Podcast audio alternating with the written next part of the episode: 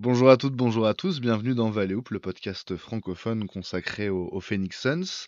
Euh, bah déjà, euh, rebonjour, bonjour à mes auditeurs, à nos auditeurs, pardon. Ça faisait un moment que j'étais pas, j'étais pas venu dans le podcast. Euh, et, d'ailleurs, je tiens à féliciter mes, mes camarades pour le, dernier, dernier épisode là avec Simon que j'ai écouté, qui était vraiment, vraiment très très bien, de très bonne qualité. On va essayer de faire pareil aujourd'hui bah, pour parler un peu de de la suite et de la fin de la série de victoires des Suns. Hein, les Suns qui se sont inclinés euh, dans la nuit de, vendredi à samedi, du 26 au 27 janvier, euh, à Indiana, après une, série de 7 victoires, une, très belle série hein, pour Phoenix, qui s'est donc arrêté euh, dans un match assez frustrant pour Phoenix, puisqu'il y a quand même eu 62 points de, Devin Booker. C'est. Bah, pas, un record, hein, puisqu'il avait marqué 70 points il y a quelques années dans une défaite déjà à, Boston. Donc effectivement, sa deuxième meilleure performance en carrière au scoring, mais qui se solde donc par, par une nouvelle défaite, une défaite donc qui on va dire est pas si grave que ça dans le contexte actuel, mais on va, on va discuter un peu de tout ça parce que il y, a des, y a des choses à dire sur ce match, sur les matchs précédents, euh, sachant que donc euh, voilà, euh, on est comme d'habitude avec les, les, les, historiques de, de Valley l'historique en tout cas c'est toi Hicham, comment ça va Hicham? Eh ben ça va très très bien. je ne m'énerverai pas sur Eric Gordon. Euh, j'en fais pas la promesse. Mais, euh, mais euh, ouais, ouais, ouais, ça va. Le gars croisait les doigts quand il hein l'a dit, hein, autant le savoir. ouais, je vais essayer de pas trop lâcher. mais non, voilà, un match âpre. Et puis, content d'en discuter aujourd'hui avec toi, Rod, avec Greg. Et je te laisse présenter la suite. Greg est là, donc on l'a entendu brièvement, très brièvement. Je suis là, les enfants, je suis là, je suis ravi d'être là et ravi de parler des Suns et des Pacers avec vous. Euh, deux équipes que j'adore, particulièrement les Suns évidemment, mais les Pacers sont ma darling cette saison, je les kiffe de zinzin. Et pour en parler, qui de mieux euh, que euh, Logan de Pacers Talk qui nous rejoint pour cette émission? Bonjour à tous, merci beaucoup pour l'invitation. Donc j'espère que vous allez bien.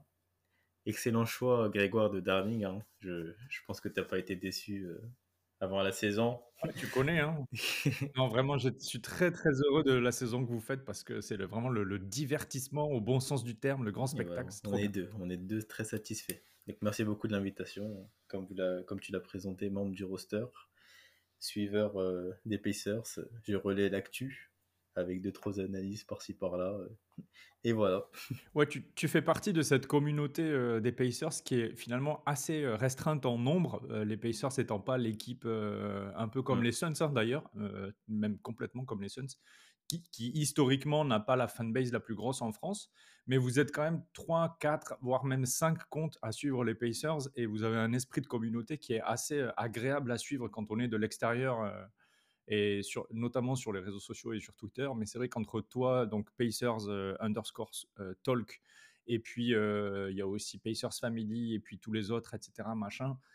c'est vraiment trop cool ce qui se passe autour des Pacers en France, grâce à vous notamment. Bravo. Merci beaucoup. Bag with the remix. These boys are my sons like Phoenix. My city. See the shots that I took. Wet like I'm booked. Raising up, deep three on the way. Oh, Durant goes boom. That is just. Oh. sun came out. I went about to drop top.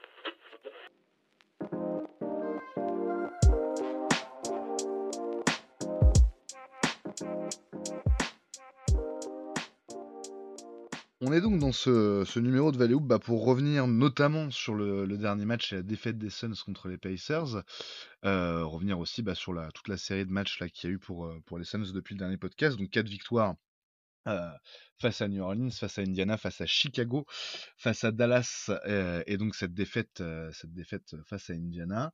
Indiana qui était en back-to-back après avoir déjà battu les Sixers la nuit dernière, donc Indiana en pleine bourre malgré l'absence d'Aliburton. donc donc il y a vraiment vraiment beaucoup de bonnes choses, on va dire, dans ces dans ces derniers jours. Il a déjà une équipe qui a pas mal bah, qui a pas mal évolué hein, depuis, depuis, depuis qu'on les avait affrontés bah, dimanche, dimanche dernier, je crois. Je crois que c'était ça. Donc en, quelques jours, en moins d'une semaine, euh, non pas que l'équipe et le style de jeu soient vraiment différents, hein, on a vu euh, à peu près le même, euh, le même, la même formation d'Indiana, mais déjà des automatismes et des, et des circuits préférentiels avec Pascal Siakam qui sont un peu un peu plus intégré. Qu'est-ce que tu as pensé? On va vous donner la parole à, notre invité pour commencer. Qu'est-ce que tu as pensé de ce match, Logan, et plus généralement de l'évolution de, des Pacers depuis, depuis l'arrivée de Siakam? Alors, super match. Donc, j'ai pas regardé en, en direct, c'est rare, mais j'ai raté vraiment super match. Donc dans l'ensemble, euh, énorme performance euh, des deux équipes quand même, parce que malgré la victoire des Pacers, euh, j'ai trouvé que les Suns ont produit un, excellent match, notamment l'énorme performance de Devin Booker. Mais en face, les Pacers étaient combatifs, vraiment, n'ont jamais rien lâché. Super jeu collectif, la menace qui, a su venir de partout, de partout et jusqu'à jusqu'à la fin, c'était vraiment bien concernant euh, l'arrivée de Siakam, bah, il change déjà pas mal de choses dans, dans les responsabilités.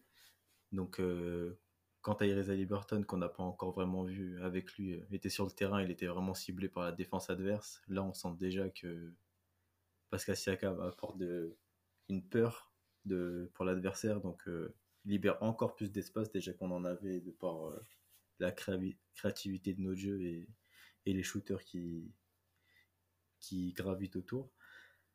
C'est en témoigne déjà juste le match d'Andrew Nembard hein, qui a vraiment réalisé une superbe performance hier, enfin cette nuit du coup. Et la présence de Pascal Siakam n'est pas anodine. Hein. Il finit le match avec 31 points, 7 rebonds, 4 passes, avec 14 euh, tirs réussis sur 22 euh, tentés. Et Andrew Nembard en premier créateur, Pascal Siakam en second, c'est vraiment bien pour, pour l'équipe. Ouais, puis j'imagine qu'effectivement ça augure de, bonnes choses forcément quand on, quand on retour d'Aliburton là dans les, dans les jours à venir. On sent qu'il y a, toutes les pièces là, et on en parlera euh, un peu plus euh, forcément dans la, deuxième partie, mais toutes les pièces pour que, pour que Indiana change complètement de braquet là, dans, les, dans les semaines et dans les mois qui arrivent. Euh, et on en est très content, mais effectivement, comme je disais, ne spoilons pas, on en parlera un peu plus tard dans l'émission.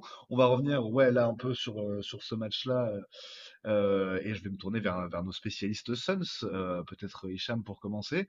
Toi, comment voilà, comment t'as vécu ce match-là? Est-ce que tu es euh, tu es déçu? J'imagine que tu es déçu. Enfin, la question est débile. tu es forcément déçu que la, la, la série de victoires vienne à son terme. Mais voilà, comment tu as vécu ce match-là? Est-ce que c'est une grosse déception? Est-ce que tu arrives à relativiser? Comment tu vois les choses? Euh, ouais, déçu forcément, mais euh, quand même, on a assisté à une grosse explosion offensive, même si à redire euh, des deux côtés, en particulier du côté Suns, euh, au niveau de la défense, c'est sûr. Mais voilà, on a joué quand même contre un gros de l'Est cette saison. Indiana, c'est pas rien. C'est une des, des, très belles darlings de la saison dans l'autre conférence. ils jouaient chez eux. Ils venaient de battre Philadelphie et de belle manière. Euh, donc euh, voilà, avec l'arrivée de Siakam, euh, comme Logan a dit, ça, change encore un petit peu plus la dynamique quand tu affrontes les Pacers, parce que là, du coup, une fois qu'ils récupéreront à Liberton, ça va devenir quand même très compliqué de défendre cette équipe qui est déjà la meilleure attaque de la NBA. Donc moi, j'espérais en début de saison que les Suns soient à cette place-là, c'est-à-dire de meilleure attaque de la ligue. C'est pas le cas, mais c'est de mieux en mieux. Et on voit, on voit bien depuis une quinzaine de matchs que l'attaque des c'est quelque chose de, très compliqué euh, à arrêter au, fil des mois. Donc, euh, euh, ils n'ont pas, pas immérité. Hein, je vais pas dire ils ont mérité. Ils ont, ils sont battus. ils ont, ils ont fait leur match. C'était un peu trop facile dans la raquette, surtout après l'absence de Nurkic. Euh, sur blessure, une blessure au pouce, donc on espère que ça va pas être pour trop longtemps. Euh, et puis euh, bon, un gros regret par rapport à, ce match sur lequel on va aller plus en détail. Mais autant l'arbitrage était peut-être un petit peu, était parfois discutable, autant sur vraiment la dernière possession, sur le shoot de Booker, j'ai vraiment le sentiment qu'il y a une faute sur sur chacun des coups de, Booker sur le shoot, là, euh, faute de Nesmith. Et ça aurait pu complètement changer la finalité du match, parce qu'avec trois lancers francs, Booker aurait peut-être pu au moins emmener l'équipe en prolongation. Voire gagner le match euh, de manière assez euh, héroïque, mais il était un petit peu seul dans cet héroïsme hier, Booker. Bah, c'est vrai que sur les, bah, les performances, on va dire, individuelles. Hein. C'est vrai qu'on a donc c'est la deuxième fois en quelques jours que ça se produit.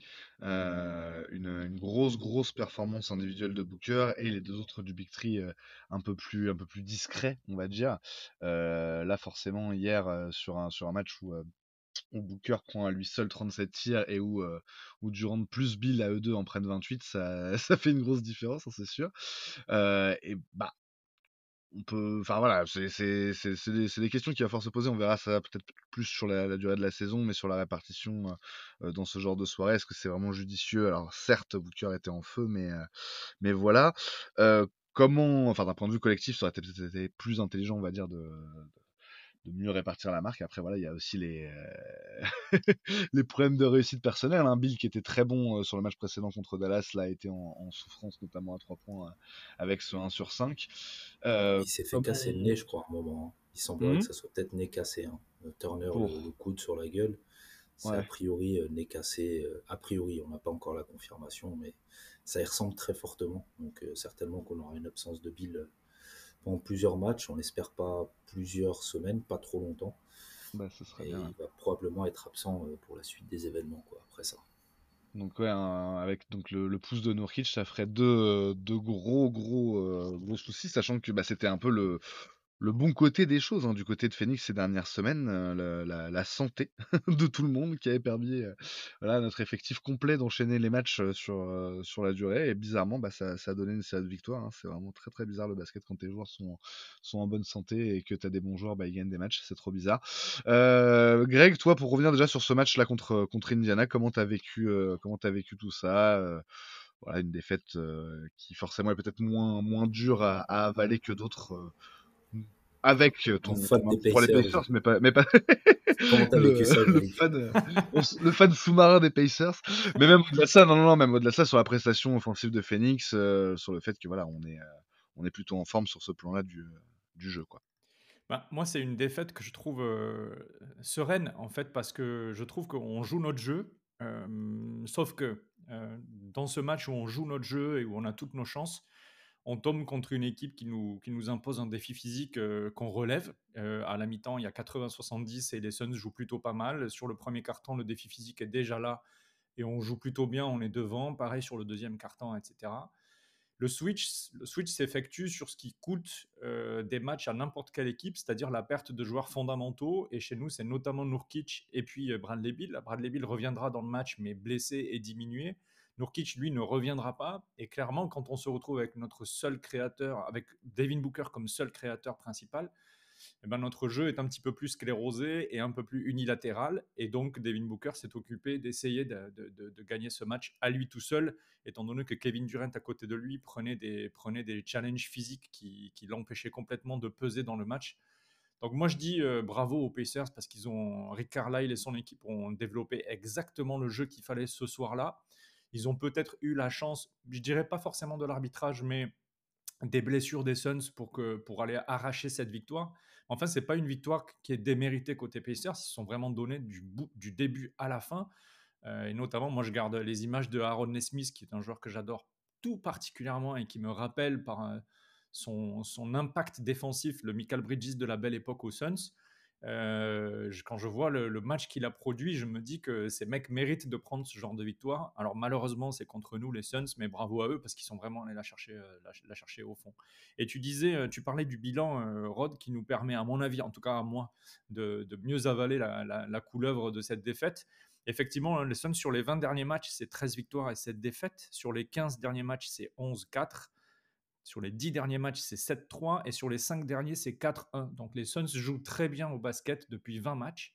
Et en fait, avoir une défaite comme ça euh, qui vient ponctuer de temps en temps des, des, alignements de, victoires, finalement, c'est relativement normal. Euh, Boston perd aussi cette année, euh, les Wolves perdent cette année, les Nuggets perdent aussi cette année des matchs de temps en temps au milieu de séries de victoires. Les Suns ne dérogent pas à la règle.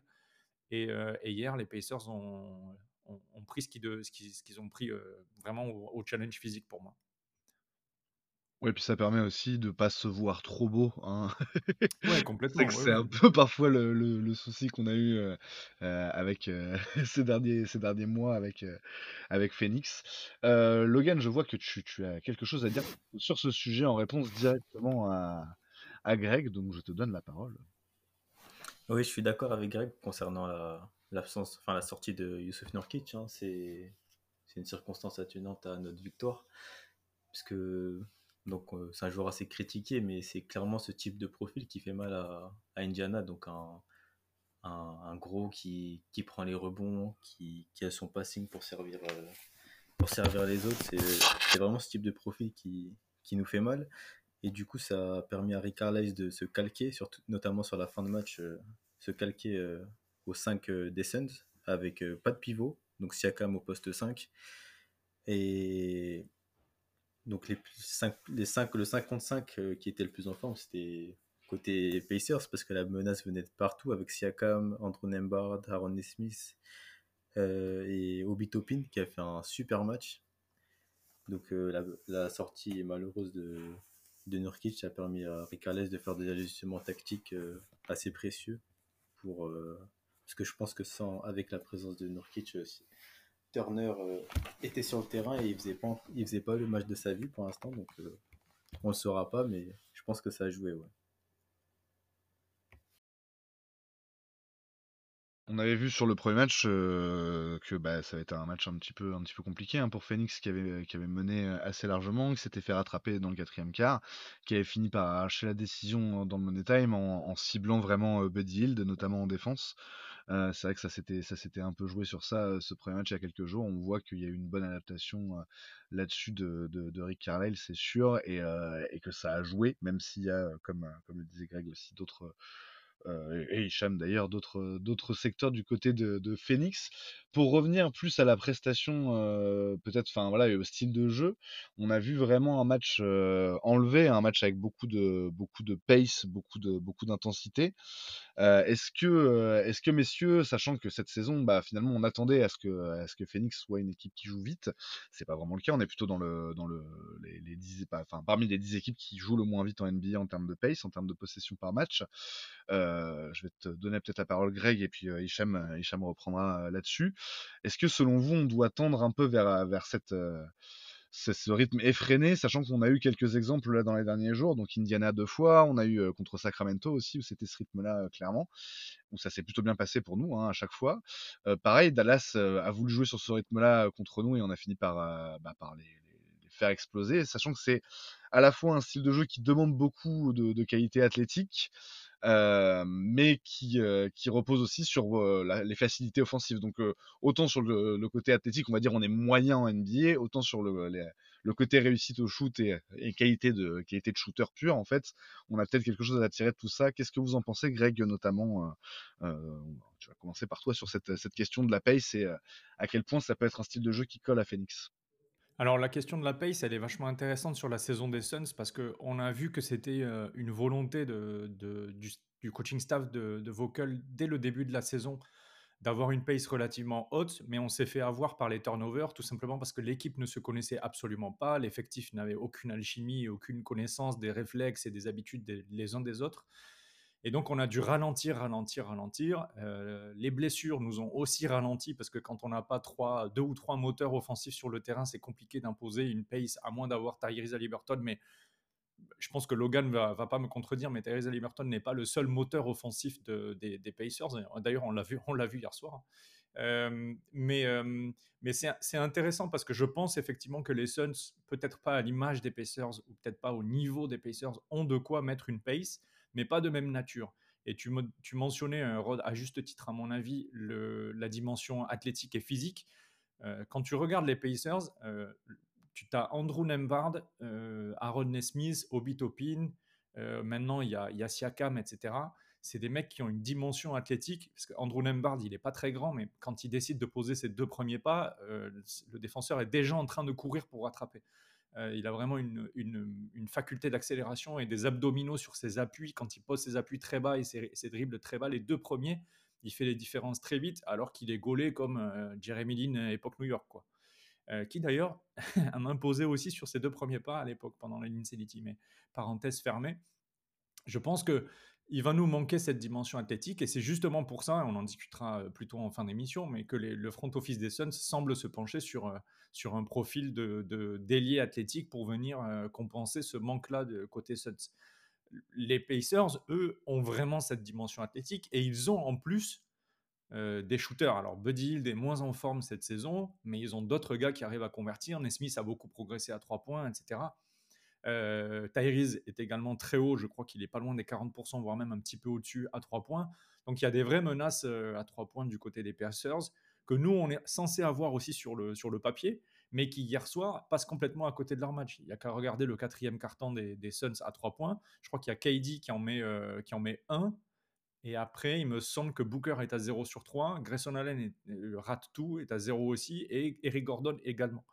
Donc nous, on est tellement tributaire de nos trois points que ce serait pas mal d'avoir un petit peu d'influx euh, athlétique pour pouvoir aller se lâcher, couper, driver euh, et imposer une dimension euh, physique dans la raquette quand, les shoots ne rentrent pas. Quoi. C'est pour ça que le profil d'Obitopin, on en parlera en fin d'émission, mais hier j'ai tweeté pendant le match Obitopin, futur joueur des Suns, vraiment c'est le, profil parfait pour moi dans cette équipe. Oui, effectivement, on a bien vu que le lobbying était, euh, était en place et que ça allait pas ah s'arrêter, Effectivement, pour euh, répondre à, ce que tu disais, enfin pour euh, corroborer plutôt ce que tu disais, c'est 1 sur 10 à, 3 points là dans le, dans le quatrième carton pour les Suns, 0 sur 3 pour Booker, 0 sur 2 pour Bill, 0 sur 3 pour Gordon et 1 sur 2 pour, pour qui est effectivement le seul à avoir entré en 3 points, comme tu l'as bien noté. Euh, Hicham, est-ce que tu es d'accord avec ça Et oui, comment, quelle conclusion tu tires de, ce match sur ce plan-là, sur le plan du rythme de jeu? Bah sur le match, ça va avec la tendance de ces derniers temps, de ces dernières semaines. On voit quand même qu'au niveau de la pace, c'est quand même significativement au-dessus de ce que c'était sur les 25 premiers matchs de la saison, 25-30 mmh premiers matchs. Donc là, on commence à accélérer un peu le mouvement. C'est pas encore ça. On, on, arrive timidement au-dessus de la barre des 100 possessions par match depuis une dizaine de matchs. Euh, on aimerait bien être encore au-dessus pour situer et contextualiser un peu euh, une attaque comme celle d'Indiana. Je crois que c'est de l'ordre de 104 euh, possessions par match en moyenne depuis le début de saison. Il me semble, hein, je sais pas, tu me corrigeras Logan si j'ai une connerie, mais je crois que c'est ça à peu près. Donc, oui, c'est ça. Ah ouais. Et les Suns en moyenne depuis le début de saison, je crois que c'est 97 ou 98. Donc on est sur une moyenne de, en gros, 6 ou un peu plus de 6 possessions en moins par match, euh, c'est quand même pas mal. C'est six possessions, c'est pas rien. Euh, du coup, euh, ce match, oui, confirme la tendance actuelle. Il y avait d'autres choses, d'autres aspects sur, lesquels, le, bas blessait pas mal depuis le début de saison et où ça s'est nettement arrangé sur cette série de 20 matchs qu'a évoqué Greg il y a quelques instants. Donc c'est euh, pour les nommer, hein, les, turnovers, c'était le gros souci du début de saison. Et euh, on voit quand même qu'il y a de l'amélioration de ce côté-là. On perd quand même moins le ballon. Euh, on en prend un peu plus soin. donc ça, c'est déjà une bonne chose. le deuxième souci majeur du début de saison, et qu'on commençait à arranger dernièrement, surtout avec les comebacks, mais là hier on est retombé dans ce travers, c'est qu'on est la plus mauvaise équipe de toute la NBA dans le quatrième quart-temps. Je veux dire, toutes les statistiques possibles et imaginables, qu'elles soient avancées au brut, montrent, euh, des peignes des Suns euh, qui sont beaucoup plus à la peine en quatrième quart-temps que dans les trois premiers. Donc ça avait tendance à, s'inverser dernièrement, mais hier, bah, voilà, on a marqué que 17 points dans le quatrième, et puis euh, un petit peu, on est rentré, revenu dans le travers. Euh, donc voilà, c'est c'est pas des aspects qui m'inquiètent sur le court moyen terme parce que je pense qu'il y a des vrais signaux euh, qui montrent que cette équipe est en train de de, de, de, prendre euh, les choses à bras le corps, les problèmes à bras le corps et, et, les arranger au fur et à mesure. Donc je m'inquiète pas trop de ce côté-là, mais mais euh, voilà, c'est vraiment des indicateurs de, de, bonne santé euh, du jeu des Suns, les turnovers et la capacité euh, à quand même rester à peu près au niveau dans le quatrième quart-temps. Ouais, comme tu dis, il y a des, y a des choses qui, qui se répètent depuis le début de la saison, presque quels que soient les, euh, les line-up et quels que soient les absents, on va dire, les absences, et qui sont, qui sont des choses à régler. Alors c'est vrai que c'est paradoxal parce qu'on avait vu là dans les, dans les derniers, euh, les derniers euh, matchs, bah, euh, simplement dans la série de victoires là qui a précédé cette défaite contre les Pacers, on avait vu euh, presque un, un changement un peu, euh, enfin un changement. En tout cas, des signes euh, intéressants. Phoenix qui euh, maîtrise les quatrièmes cartons. Moi, j'ai trouvé le quatrième quart contre euh, le premier match contre Indiana du coup euh, à Phoenix euh, était, était vraiment très maîtrisé. Euh, Il y a eu donc ce- ces retournements euh, menés de 20 points euh, dans, dans le troisième quart par, par les Bulls. C'était même dans le quatrième, je crois. Non, c'était encore dans le troisième. Euh, voilà, pareil, on, on revient euh, contre, contre Sacramento, contre les, euh, contre les Mavs, on est, on est mené euh, très tôt dans le match d'une quinzaine de points et on, et on inverse complètement la tendance après, et, on est solide encore une fois dans le quatrième quart. Euh, donc oui, c'est vrai qu'on on avait peut-être un peu l'impression en tant que fan que ça commençait à s'éloigner ces problèmes-là. Euh, même les pertes de balles, il y avait eu des matchs vraiment, vraiment mieux maîtrisés, mais, euh, mais on a bien vu que c'était toujours, euh, c'était toujours d'actualité et que ça, ça serait de toute façon des soucis un peu, un peu sur la durée de la saison. On verra bien. De toute façon, c'est sûr que ça, ça reste de la construction. Comme vous le disiez, messieurs, c'est beaucoup plus facile de construire dans, dans la, dans la continuité et avec, avec des joueurs présents. Logan, pour te rendre la, période, la parole pardon, et peut-être clore un peu la, la session, euh, la session sur, sur les, les, matchs qui ont opposé Phoenix et, et Indiana. Euh, toi, comment t'as, comment dire, entre les deux matchs, euh, est-ce que tu, tu as jugé que, comment dire, que Phoenix avait euh, baissé de niveau, était resté au même niveau et que Indiana avait, avait su s'adapter, sachant qu'il n'y avait pas non plus un énorme écart sur le premier match, hein, même, ouais. si, même si Phoenix gagne, je crois, de 7 points, mais ça joue, ça joue vraiment en fin de match. Est-ce que tu as trouvé une grosse différence? Alors, vous, il y avait quand même une différence, ne serait-ce que dans, dans, les, dans les, les, les, temps de jeu et les, et les, et les rotations. Mais est-ce que du côté de Phoenix, tu as trouvé qu'il y avait une différence entre les deux matchs? Euh, non, pas une grande différence. Donc, euh, premier match, on a pris le bouillon par KD. Là, c'est Booker, donc ouais. c'est à peu près le, le, même principe, quoi. Mais comme tu l'as dit, les rotations un peu différentes. Je trouvais plus de combativité de la part d'Indiana, plus de, plus de seul play. Et la réussite, un peu meilleure du côté des Pacers, mais non, il n'y avait, pas, il y avait pas grand changement. Mais si je peux rebondir ouais, sur ce que vous disiez juste avant, mm -hmm. pour euh, l'idée globale de l'équipe. Moi, ce qui me frappe le plus, c'est c'est que j'ai fait les calculs à peu près tout à l'heure. c'est que les, euh, les Suns, cette saison, ils prennent seulement 28% de tirs au cercle, qui est un tir censé être un des plus rentables du basket. Donc, ok, il y a KD Booker qui excelle à mi-distance, mais, mais c'est pas se faciliter la, la tâche de, que de prendre si peu de, de tirs dans cette zone du terrain, je trouve. Et l'apport d'un ailier athlétique, comme l'a évoqué euh, Grégoire juste avant, je trouve que c'est une vraie bonne idée pour apporter un peu d'alternance. Parce que quand on voit que KD qui prend seulement 18% de ses tirs au cercle, Allen 27, Booker 21, Eric Gordon 24, c'est peu quoi. Alors mmh. que c'est vraiment les tirs euh, les plus simples du basket.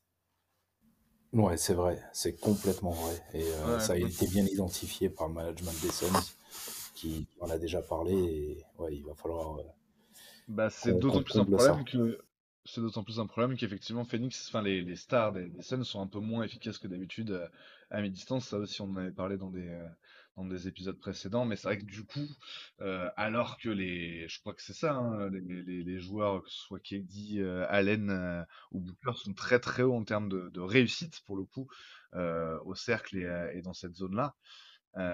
donc c'est vrai qu'il y, y a, un, presque un, un gros paradoxe hein, de se dire que bah Ouais, c'est ça. Bah, c'est non, c'est surtout et, et, Booker, oui, c'est ça qui dans au, au, cercle sont dans les dans les très très hauts percentiles euh, par rapport à, au reste de la, enfin, par rapport aux joueurs de, de leur poste en fait en termes de, de réussite au cercle. Donc c'est dommage de se dire que par exemple euh, Durant qui est dans le 90e centile euh, avec ses 83% de réussite, euh, bah, il est seulement dans le troisième centile en termes de en termes de volume puisqu'il a seulement. C'est ça, c'est ouf. Ces trucs, c'est vraiment ce grand écart là qui est fou et pour Booker dans une moindre mesure c'est la même chose parce que c'est 33 33e centile en termes d'usage euh, des, des, tirs au cercle et en termes de, de réussite, je, je, je, vous le fais en direct pour revenir dessus, c'est 93e centile. Donc effectivement, il y a un énorme écart entre les deux. Euh, nous, c'est quelque chose qui, nous a pas mal choqué depuis le début de la saison. Euh, du coup, je redonne la parole à Greg là-dessus. Qu'est-ce que, voilà, enfin, je dirais, Logan a juste ciblé un problème évident euh, du jeu des Suns. Qu'est-ce que tu penses de ça, quoi? Moi, je ne sais pas quoi vous dire sur ce sujet parce que je trouve que le, les problèmes des Suns sont divers et variés. Je trouve quand même que la voiture tourne bien en ce moment et que c'est, enfin, que en fait, ce que j'arrive, pour moi, je prends votre problème et j'essaie de voir, euh, de prendre du recul dessus. Et en fait, je pense que toutes les équipes ont des problèmes et qu'en fait, je commence à me questionner pour la première fois dans ma vie de gars qui suit le basket. Je commence à me demander si essayer de réparer des problèmes, c'est pas finalement une course frénétique. Alors, ce serait un débat philosophique, hein, mais qui sert à rien. C'est-à-dire que est-ce que ça vaut vraiment le coup, par exemple, euh, d'aller chercher un Jokic stopper alors que tu peux battre les Nuggets peut-être autrement? Ou tu vois, j'entendais, euh, j'entendais, je crois que je sais plus si c'était chez euh, The Low Post ou The Timeline, un podcast américain que j'écoutais, et quelqu'un posait la question en fait de dire pourquoi tout le monde essaie d'avoir un Jokic stopper, pourquoi les Suns, pourquoi on dit aux Suns qu'ils ont besoin d'un nouveau meneur de jeu en plus de Booker, etc. En fait, pourquoi on essaierait de pallier aux problèmes au lieu de miser sur nos forces et de les renforcer? Et du coup, de miser sur l'identité, de renforcer l'alchimie d'une équipe, renforcer ses systèmes, etc. Donc en fait, moi, comme je suis en plein questionnement métaphysique sur le sujet, je, vais presque m'abstenir de répondre à la question précise. Et je vous laisse avec cette question philosophique. Vous avez deux heures. Merci, merci à cette. ok, bah, on va se démerder avec ça. Euh, Hicham, toi, sur ce, sur ce sujet, sur le fait qu'on n'avait pas assez, on va essayer de revenir au terrain. Hein, parce que ouais, je suis désolé. Je suis désolé. C'était bien de décoller comme ça. Non, non, effectivement, pour revenir un peu plus, un peu plus au terrain, parce que, alors, j'ai peut-être. Euh, il faut aussi proposer des, des pistes. Euh, la question, c'est est-ce que c'est euh, un besoin maladif euh, de nos. De, de, j'allais dire plutôt un instant maladif de la part notamment de Booker ou de Jones d'arriver à, à, se sortir de ces, de, ces, de ces moves presque naturels chez eux, puisque leur spot, bah, que ce soit à Durant ou à Booker un peu habile dans une, dans une moindre mesure, leurs spots, leurs spots préférentiels sont plutôt dans le mid-range. Est-ce qu'il y a ce côté-là où il faut arriver à sortir de ce truc-là euh, sur un volume qui ne qui n'est pas satisfaisant cette saison. Hein. Comme on l'a dit, c'est pas ils font pas du tout leur meilleure saison en termes de réussite au mid-range, mais par contre ils sont très très très en efficacité au cercle. Donc est-ce qu'il faut qu'ils se fassent violence par rapport à ça? Est-ce que c'est une question de système de jeu global de Phoenix euh, ou est-ce que c'est aussi une question de jouer avec l'adversaire et de dire bah c'est le, tout le principe de ces, de ces scores-là euh, à, trois dimensions, les trois pour le coup le sont, c'est de laisser l'incertitude dans la défense et donc de pas aller trop souvent au cercle pour pouvoir y aller quand même assez efficacement. Quoi. Je sais pas si je suis euh, intelligible, mais qu'est-ce que tu penses de, de, ces, de ces questions, de ce questionnement, euh, Hicham? Ouais, c'est non, c'est vraiment intelligible. Euh, qu'est-ce que je pense de ça? Oui, c'est vrai qu'en proportion, en fréquence de shoot, euh, on, tend vraiment euh, vers mid-range puisqu'on est la deuxième équipe à en prendre le plus dans la ligue. Et, mais on est aussi parmi les équipes les plus à droite, malgré tout, dans le mid-range. Donc ça reste une arme majeure pour les Suns. Est-ce que c'est une bonne chose? En saison régulière, j'ai envie de dire pas forcément, parce qu'on aimerait bien que ça soit euh, équilibré euh, entre cercle, peinture, euh, mid-range et trois points, que ça soit idéalement qu'il y ait un split en 25%, 30% à peu près partout. ça, ça serait l'idéal. Mais, mais c'est pas le cas actuellement. On est assez adroit dans la peinture et sous le cercle, même si on a beaucoup d'éléments de petite taille qui scorent, hein, les Booker, Bill, Grayson Allen, euh, euh, Eric Gordon, etc. Euh, mais on arrive quand même à, scorer avec une relative efficacité plus on s'approche du cercle, mais on n'entend pas assez. Maintenant, quand vont arriver les playoffs, ça va normalement c'est censé se traduire en, force parce qu'on sait que bon, en playoff les, défenses ont tendance à se durcir et les raquettes à se compacter. Donc quand tu as la chance d'avoir plusieurs joueurs capables vraiment de créer des différences et de s'élever euh, dans le short mid-range ou même le long mid-range pour débloquer certaines situations et scorer, ça peut être, un luxe aussi.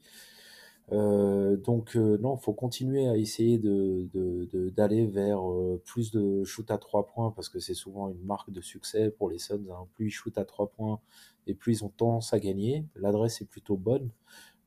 Juste pour info, je sais pas si vous avez vu, enfin, je pense que oui, hein, mais Logan, je sais pas si tu as vu, du côté des Suns, il y, a trois joueurs qui sont ou se rapprochent fortement de la zone 50, 40, 90.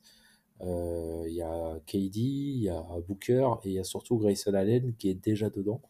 Et avoir trois joueurs qui sont à ces niveaux-là de réussite, trois joueurs majeurs de l'équipe hein, qui prennent beaucoup de tickets shoot, euh, c'est quand même assez énorme. S'ils arrivent à réaliser cet exploit d'ici la fin de saison, ça serait une première pour Booker euh, d'être en 50, 40, 90 ça sera tout bonnement exceptionnel. Donc là, tu as vraiment des armes offensives très compliquées à arrêter parce que bah, tu sais pas euh, euh, où et comment les arrêter euh, quand tout le monde est en réussite. Mais, mais voilà, donc il faut quand même essayer d'aller pénétrer plus au cercle et shooter plus de trois points, surtout là en saison régulière. C'est important d'essayer de, d'aller dans cette direction-là. Ouais tu l'as dit, effectivement, il y a, plein, de, plein de choses qui vont de ça aussi. Mais euh, voilà, c'est un, un, mix et c'est intéressant euh, d'avoir, différentes armes à, son. Euh, à, son, à son arsenal, j'allais dire, pour être tout à fait exact. Donc, on va donner à ce, à ce jour, donc après le match contre Indiana, les, les pourcentages de, de, ces trois joueurs. pour l'instant, Kevin Durant 53, 45, 87. Il y a vraiment eu une chute au lancer franc qui fait que ça va être difficile pour lui euh, d'être euh, d'être en, en, 40, 50, 90 parce que le lancer franc en fait c'est particulier mais, mais c'est bien le cas euh, avec lui. Il en a manqué pas mal récemment. C'est un peu le même problème pour Booker où c'est surtout les lancers francs qui, qui posent problème puisqu'il est en 49,9% au global 38,8% à 3 points et, et 88% au lancer. Et Grayson Allen lui est en 51 49 presque 50 49,6 et 90 au lancer. Pour l'instant effectivement c'est je crois le seul joueur de NBA pour l'instant qui est en, 40-90 avec un, un, volume conséquent. Je ne sais euh, pas si on se rend compte de à quel point euh, Grayson Allen est incroyable au shoot cette saison. C'est phénoménal à 3 points, vraiment. Ouais, effectivement, le, bah, le 50% là, en plus avec euh, un volume qui est quand même assez important. je regarde, il en prend, ça, il en prend 6 un peu moins. Il en prend 5,5 par match. Euh, il, en, il en presque 3. Oui, c'est absolument monstrueux. Alors, c'est d'autant plus monstrueux. Je fais juste une petite parenthèse sur Grayson Allen parce que j'adore sa saison et je sais que c'est le cas de tous les gens qui sont ici, y compris Logan. Mais Grayson Allen, nous, à l'été des Suns, on a recruté pléthore de shooters à 3 points. Yuta Watanabe, Grayson Allen, Eric Gordon, etc. On pensait que Keita Diop allait pouvoir suivre un peu, être à 35, 30, entre 35 et 38% à 3 points, etc. Bref, on avait vraiment ces profils shooter à 3 points. On sait que Booker est capable d'avoir une bonne adresse à 3 points, même si on, je pense qu'on surcote un peu euh, son shoot euh, à longue distance. Kevin Durant est un excellent shooter à 3 points et Bradley Beal est un shooter à 3 points très honnête. Donc on a quand même au moins 6 joueurs qui sont capables d'avoir de grosses adresses sur des beaux volumes à 3 points dans, dans cette équipe. Mais sur ces, sur ces 6-8 joueurs, on en a au moins les deux tiers qui passent à côté de leur saison. Et notamment avec l'exemple de Yuta Watanabe. Ne parlons même pas de la série actuelle de Eric Gordon, parce que sinon on va lancer Hicham pendant deux heures et demie de, de rente anti-Eric Gordon. C'est ça, on avait dit qu'on n'énervait pas Hicham. J'attends ça, j'attends ça. Mais, du coup, mais, du coup, Grayson Allen, clairement, est désormais identifié parce qu'il est, il est à ce niveau de, de de, shoot à trois points et d'accuracy, de, de, précision et, et de, comment dire, de, pourcentage à trois points depuis le début de la saison ou presque, il est identifié désormais par les attaques, euh, par les défenses pardon, euh, adverses. Donc on voit qu'il y a des systèmes qui sont faits pour mieux le couvrir, etc. Mais le mec, il navigue tellement bien dans les écrans. Il, enfin, il est toujours au bon endroit. Il prend les shoots, même contestés, ça rentre ou, ou presque. Enfin, c'est, c'est extraordinaire. C'est pas comme si on était sur un 10 matchs d'affilée, etc., etc. Non, on est à la moitié de la saison. Grayson Allen est un des joueurs des Suns qui a raté le moins de matchs. Et vraiment, c'est phénoménal. 50% d'adresse à 3 points. Sur 40 matchs, c'est phénoménal. Surtout que c'est pas genre il en prend deux, quoi. Il doit en prendre, je pense, au moins 6 de moyenne par match. 50%. C'est c'est- c'est fou. C'est vraiment fou. Ouais, il est Ouais, je te disais, c'était c'était 5,5 euh, 5,5 précisément par match. Euh, et ça, je vais te donner la parole juste après, Logan, parce que je vois que tu veux réagir. Mais ça, en fait, pour moi, ça montre à la fois son adresse et son QI basket, dans le sens où euh, il fait les bons choix, en fait. Il prend les bons tirs et il euh, refuse, on va dire, les mauvais tirs d'une certaine manière. Enfin, il y a vraiment ce côté-là avec lui. Euh, où ça paraît toujours très très fluide en fait quand il prend quand il prend le shoot à trois points. Et il y a vraiment on est maintenant un peu dans le côté euh, euh, presque fatalité pour l'adversaire. On sait que on sait que s'il reçoit le ballon et qu'il est un minimum ouvert ça va rentrer quasiment à coup sûr. Logan tu as peut-être quelque chose à dire sur sur ce sujet? Oui, Grayson Allen, la saison qui- qu'il est en train de faire, c'est n'importe quoi. C'est complètement fou. Et c'est vraiment le joueur qu'il faut à côté de, de ces trois stars que vous avez. Grayson Allen, il est en train de sortir une saison, il, met un- 1.40 euh, pardon, 1.40 points par euh, tir tenté. Donc c'est le centième centile à son poste. Donc euh, il n'y a pas mieux dans la ligue. C'est avec une, une bonne fréquence, hein. donc 59% de ses tirs, 69e centile et comme vous l'avez évoqué, l'efficacité légendaire, donc le, le fameux club 50-50-90 qui, qui arrive sûrement pour lui, c'est fou. Il est, il est super et défensivement, j'ai toujours aimé et, ça continue. Ouais, il est bon, il est bon. Et juste, j'ajouterai un truc aussi, euh, un peu négatif, mais, euh, mais bon, toute proportion gardée, c'est que justement la défense, euh, bah, c'est pour ça qu'il était reconnu par le passé depuis sa phase à Duke, où il était dépeint comme un, joueur très rugueux, voire dirty. euh, il l'a montré à plusieurs occasions. Cette année, il est impeccable à Phoenix, euh, pas de mauvais gestes ou de choses comme ça. Mais je trouve que justement, par rapport à ce que j'en attendais, je vois qu'il est pas aussi bon que je l'espérais sur la partie défensive, où il est pas mauvais, mais il est pas, c'est pas, c'est pas un bon défenseur, c'est un défenseur correct, à mon sens, assez physique, mais euh, qui manque un peu de, taille et d'éléments de base, euh, de la lo- longueur de bras, euh, et puis voilà, de la hauteur un petit peu pour vraiment euh, plus gêner euh, ses adversaires directs.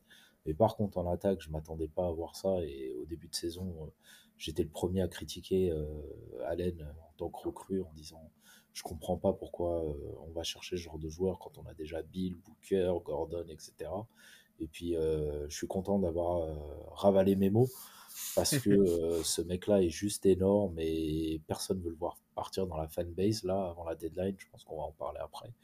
Mais euh, et moi, le premier, je veux surtout pas le voir partir. Il, il s'est rendu indispensable et il complète bien le trio de stars euh, plus Nurkic. Ça fait vraiment un beau 5 qui a de très beaux résultats quand ils jouent ensemble sur le terrain.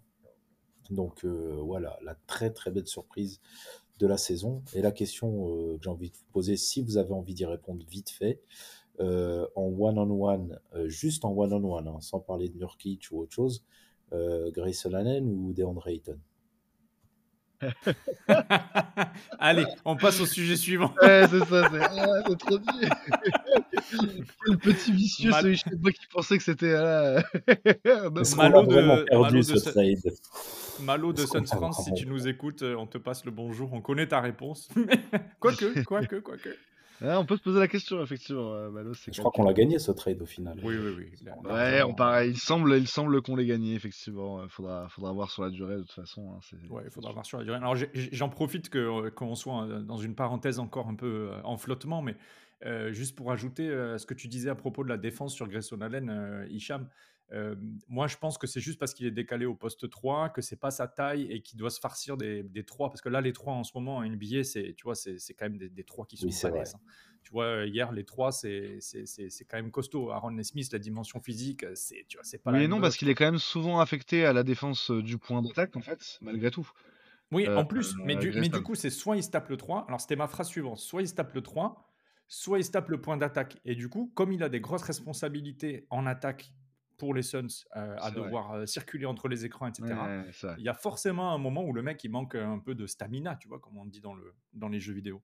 Et puis c'est un rôle très très différent aussi de ce qu'il avait, euh, de ce qu'il avait à Milwaukee, où il y avait vraiment effectivement des, des responsabilités. En fait, si tu veux, le mec en, en début de chaîne, il avait Holiday devant lui pour, pour faire le chien fou sur le sur le ça, contact. ça, Et ça, derrière lui, il avait euh, la, la et Lopez. euh, Lopez, euh, voilà, plus Yanis en romer. Enfin, je veux dire, ça- ouais, forcément, tu, tu défends bien hein, dans ces conditions. C'est cool. Hein.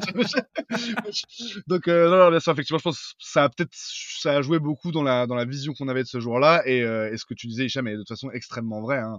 Euh, on, on est beaucoup plus séduit par, par ce qu'il produit en attaque. Ouais, En défense, on est peut-être encore une fois, ça, voilà, peut-être plus ramené sur terre dans un système où il est, c'est difficile de compter sur lui comme force principale, moteur principal en défense. Euh, c'est normal aussi, encore une fois, et, euh, et on voit que sa qualité, c'est surtout d'être un mec très propre euh, dans, le, dans le jeu courant et notamment effectivement dans, ce jeu d'attaque euh, où ça fonctionne plutôt bien. Euh, messieurs, bah, ça me paraît, euh, avant qu'on redigresse, Hicham avait fait plutôt une bonne transition euh, autour, de, autour de ça. Et on va donc bah, prendre une petite pause et puis après se poser un peu la question de, de la suite. Peut-être revenir un peu avant de, avant de parler de, des Suns, revenir un peu sur, sur les Pacers parce qu'on a encore des choses à dire et, des questions à poser à, notre invité. Une petite pause donc et on, re- on revient dans Value pour la suite du programme.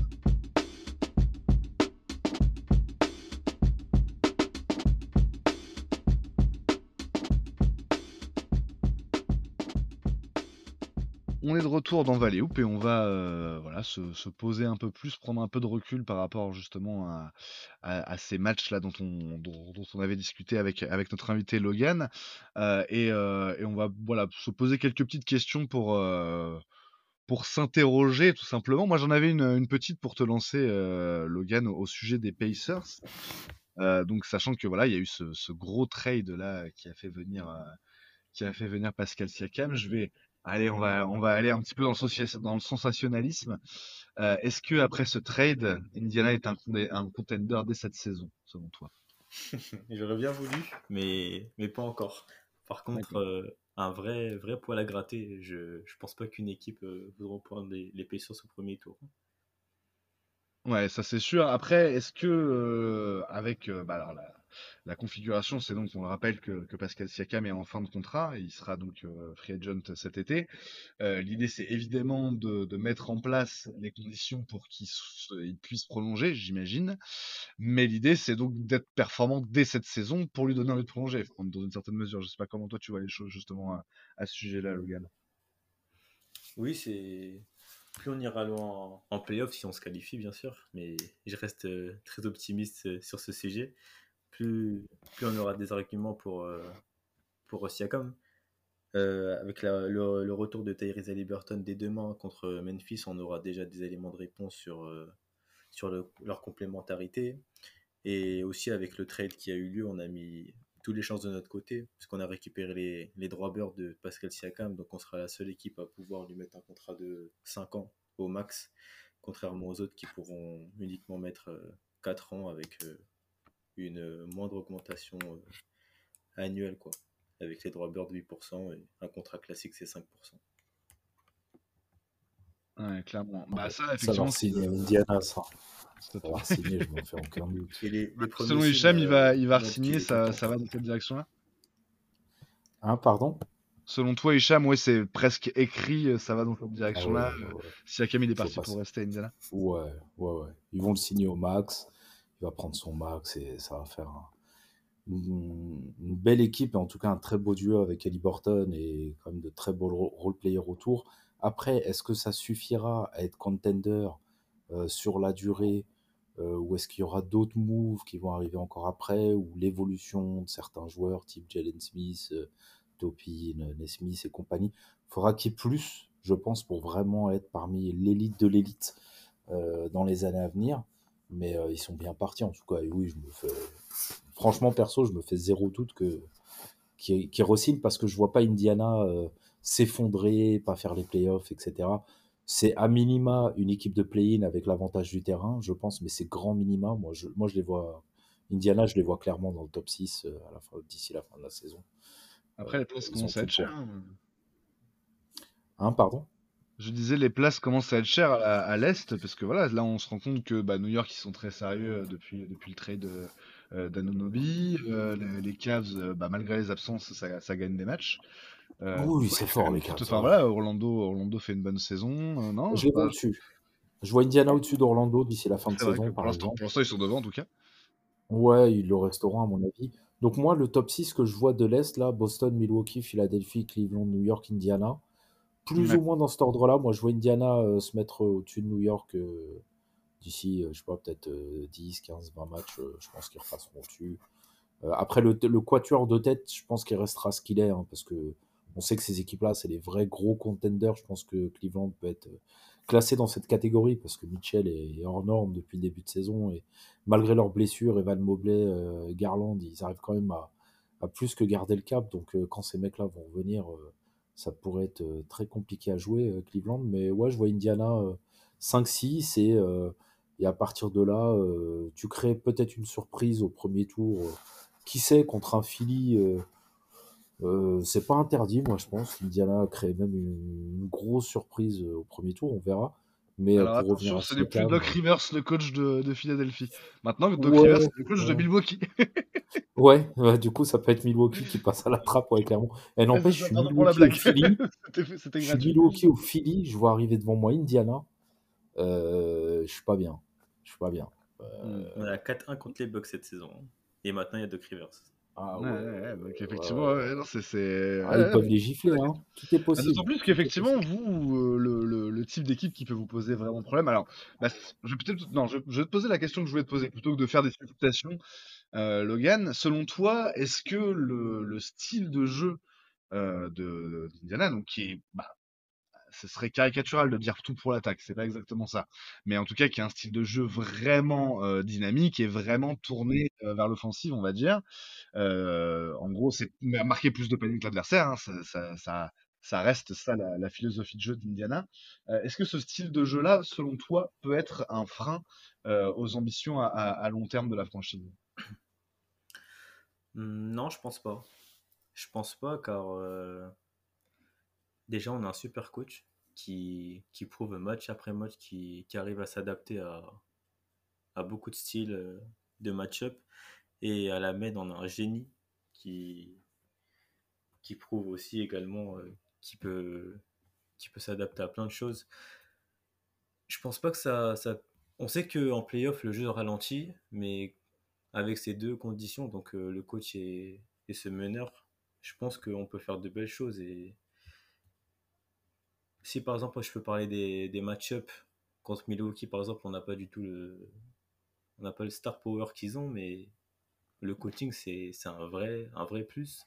Pareil pour euh, Cleveland, donc JB Bickerstaff qui, qui reste, enfin, qui montre des choses intéressantes. hein. Moi, je, le- je suis un peu plus haut que la moyenne sur lui, mais, mais comparé à Rick Carlisle, euh, je pense que ça reste au-dessus. Voilà. Et, et ouais, non, je pense pas que ça sera un frein, parce qu'on a quand même beaucoup de diversité. Pascal Siakam qui, qui amène aussi ses qualités, qui, ramène son expérience. Et non, non, non, je pense pas que ce sera un frein. Qui est assez intéressant. Euh, alors je vais, euh, on va finir avec une autre question euh, sur, sur les Pacers avec Logan. Mais toi, Greg, comment, comment tu vois l'évolution à moyen terme de, de cette équipe? Est-ce que selon toi, elle peut jouer les premiers rôles euh, rapidement? Alors on va, on va te demander d'être objectif sur les Pacers. Ce n'est pas facile, c'est comme être objectif sur les Sets. Mais dire, qu'est-ce que tu en penses? Est-ce que tu la vois vraiment devenir un contender à l'Est au niveau des grosses machines dont on parle là depuis tout à l'heure, Philly, Milwaukee et, et Boston? Ah, je dirais que cette saison, j'étais il y a mieux. un coup à jouer parce qu'il y a des contenders qui sont pas vraiment au rendez-vous, et notamment euh, Milwaukee, euh, avec ce changement de coach euh, brutal et puis les résultats qu'ils ont cette saison, leur petit problème d'alchimie, Lillard qui fait une saison un petit peu en dessous de ses standards habituels. Donc je pense qu'il y a un coup à jouer. Je suis pas sûr que je puisse pour autant qualifier les Pacers de, de, de, de contenders. Après, ils ont un style de jeu qui est tellement particulier euh, sur le début de saison jusqu'à l'arrivée de Pascal Siakam qu'ils avaient de très gros points forts, mais aussi de très grosses faiblesses sur lesquelles euh, ils se sont fait cueillir plusieurs fois, notamment, ce qui les a empêchés de jouir complètement de cette attaque de feu euh, et de d'être dans le top 3 de, l'Est, alors qu'il y avait peut-être la place, ça se discute. Hum, parallèlement, là, l'arrivée de Siakam change un peu la donne, et moi, perso, je vais quand même avoir besoin d'avoir au moins 20 matchs avec Pascal Siakam et Tyrese Liberton pour pouvoir euh, vraiment jauger quelles sont les ambitions cette saison des Pacers. Par contre, pour les saisons à venir, pour moi, on est sur un projet qui est un petit peu plus avancé que celui du Magic, quand bien même le Magic soit devant au classement aujourd'hui. Euh, j'ai l'impression que l'équipe est quand même plus mature du côté des Pacers. Euh, par exemple, la progression de Paolo Banquero, pour moi, c'est une grosse, grosse énigme du côté du, Magic. On en parlait un tout petit peu euh, en filigrane dans le dernier pod où on avait reçu Loris, qu'on salue chaleureusement. Là, par exemple, moi, je sais que Tyrese Liberton, je vois déjà quel est son plancher, et son plancher, c'est 20 points 10 passes. Donc, c'est quand même un petit peu plus ancré dans, dans, dans, dans, une performance et une efficacité une valeur sur le terrain que, que, Paolo Banquero, par exemple, peut avoir euh, au Magic. Donc je vois le projet un peu plus en avance sur le Magic. Je ne suis pas certain que ce soit euh, au niveau de Boston encore. Euh, Boston caracole en tête de la NBA et de l'Est, donc les, Pacers n'y sont pas. Donc voilà, je, les vois comme une sorte d'outsider à prendre quand même très au sérieux et typiquement, je rejoins Hicham sur ce qu'il disait. typiquement, c'est le genre de truc, tu les vois arriver contre toi en, playoff, tu te dis, putain, on va encore cavaler pendant au moins 4 matchs, 5 matchs. Euh, ça va être fatigant, tu vois. Alors, peut-être que tu gagnes la série en, 6 matchs contre les Pacers, mais tu vas tellement cavaler que la série d'après, contre n'importe quelle équipe, il va te manquer 30% euh, de ton énergie. Donc, euh, c'est une équipe qui va poser des gros problèmes en playoff. Et moi, je leur souhaite d'y aller. Et je pense j'aimerais beaucoup que le clic entre Tyrese Haliburton, le reste de l'équipe et Pascal Siakam soit tel que ça va chercher l'avantage du terrain. Moi, j'ai envie d'y croire euh, parce que cette équipe me séduit beaucoup et que quand on voit le cœur qu'ils mettent sur le terrain hier soir euh, et dans tous leurs matchs, j'ai vraiment, vraiment envie de voir cette équipe euh, avoir l'avantage du terrain à l'arrivée en playoff. on, peut, on, peut, on peut raisonnablement s'y attendre en tout cas. Logan, tu voulais réagir à tout ça?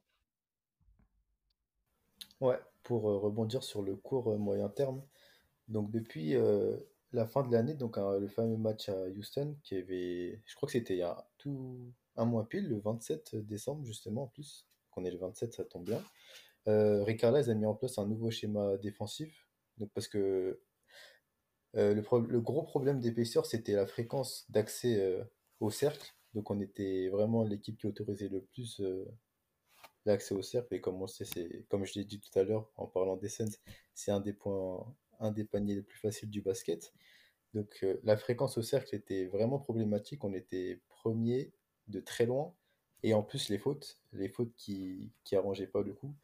Mais depuis ce, depuis ce réajustement tactique de Carles depuis un mois maintenant, les Pacers remontent gentiment. Euh, donc sur cette période d'un mois, je crois qu'on est la 18e défense au niveau des ratings on est encore très bas au global, mais petit à petit, euh, l'équilibre euh, se remet en place et la présence de Pascal Siakam va, je pense, arranger les choses.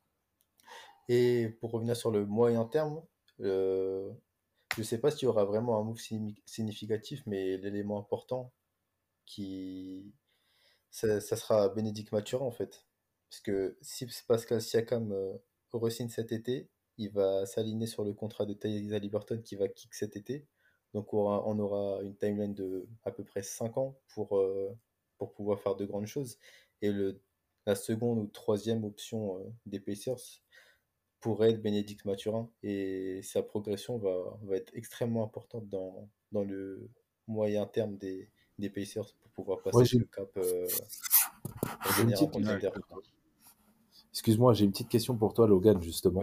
Tu, tu, tu, vois quoi comme, euh, comme plafond euh, pour euh, Bénédicte Mathurin Moi, j'en espérais en fait cette saison qui est une véritable, qui une progression majeure, en tout cas encore plus significative que ce qu'il a montré là.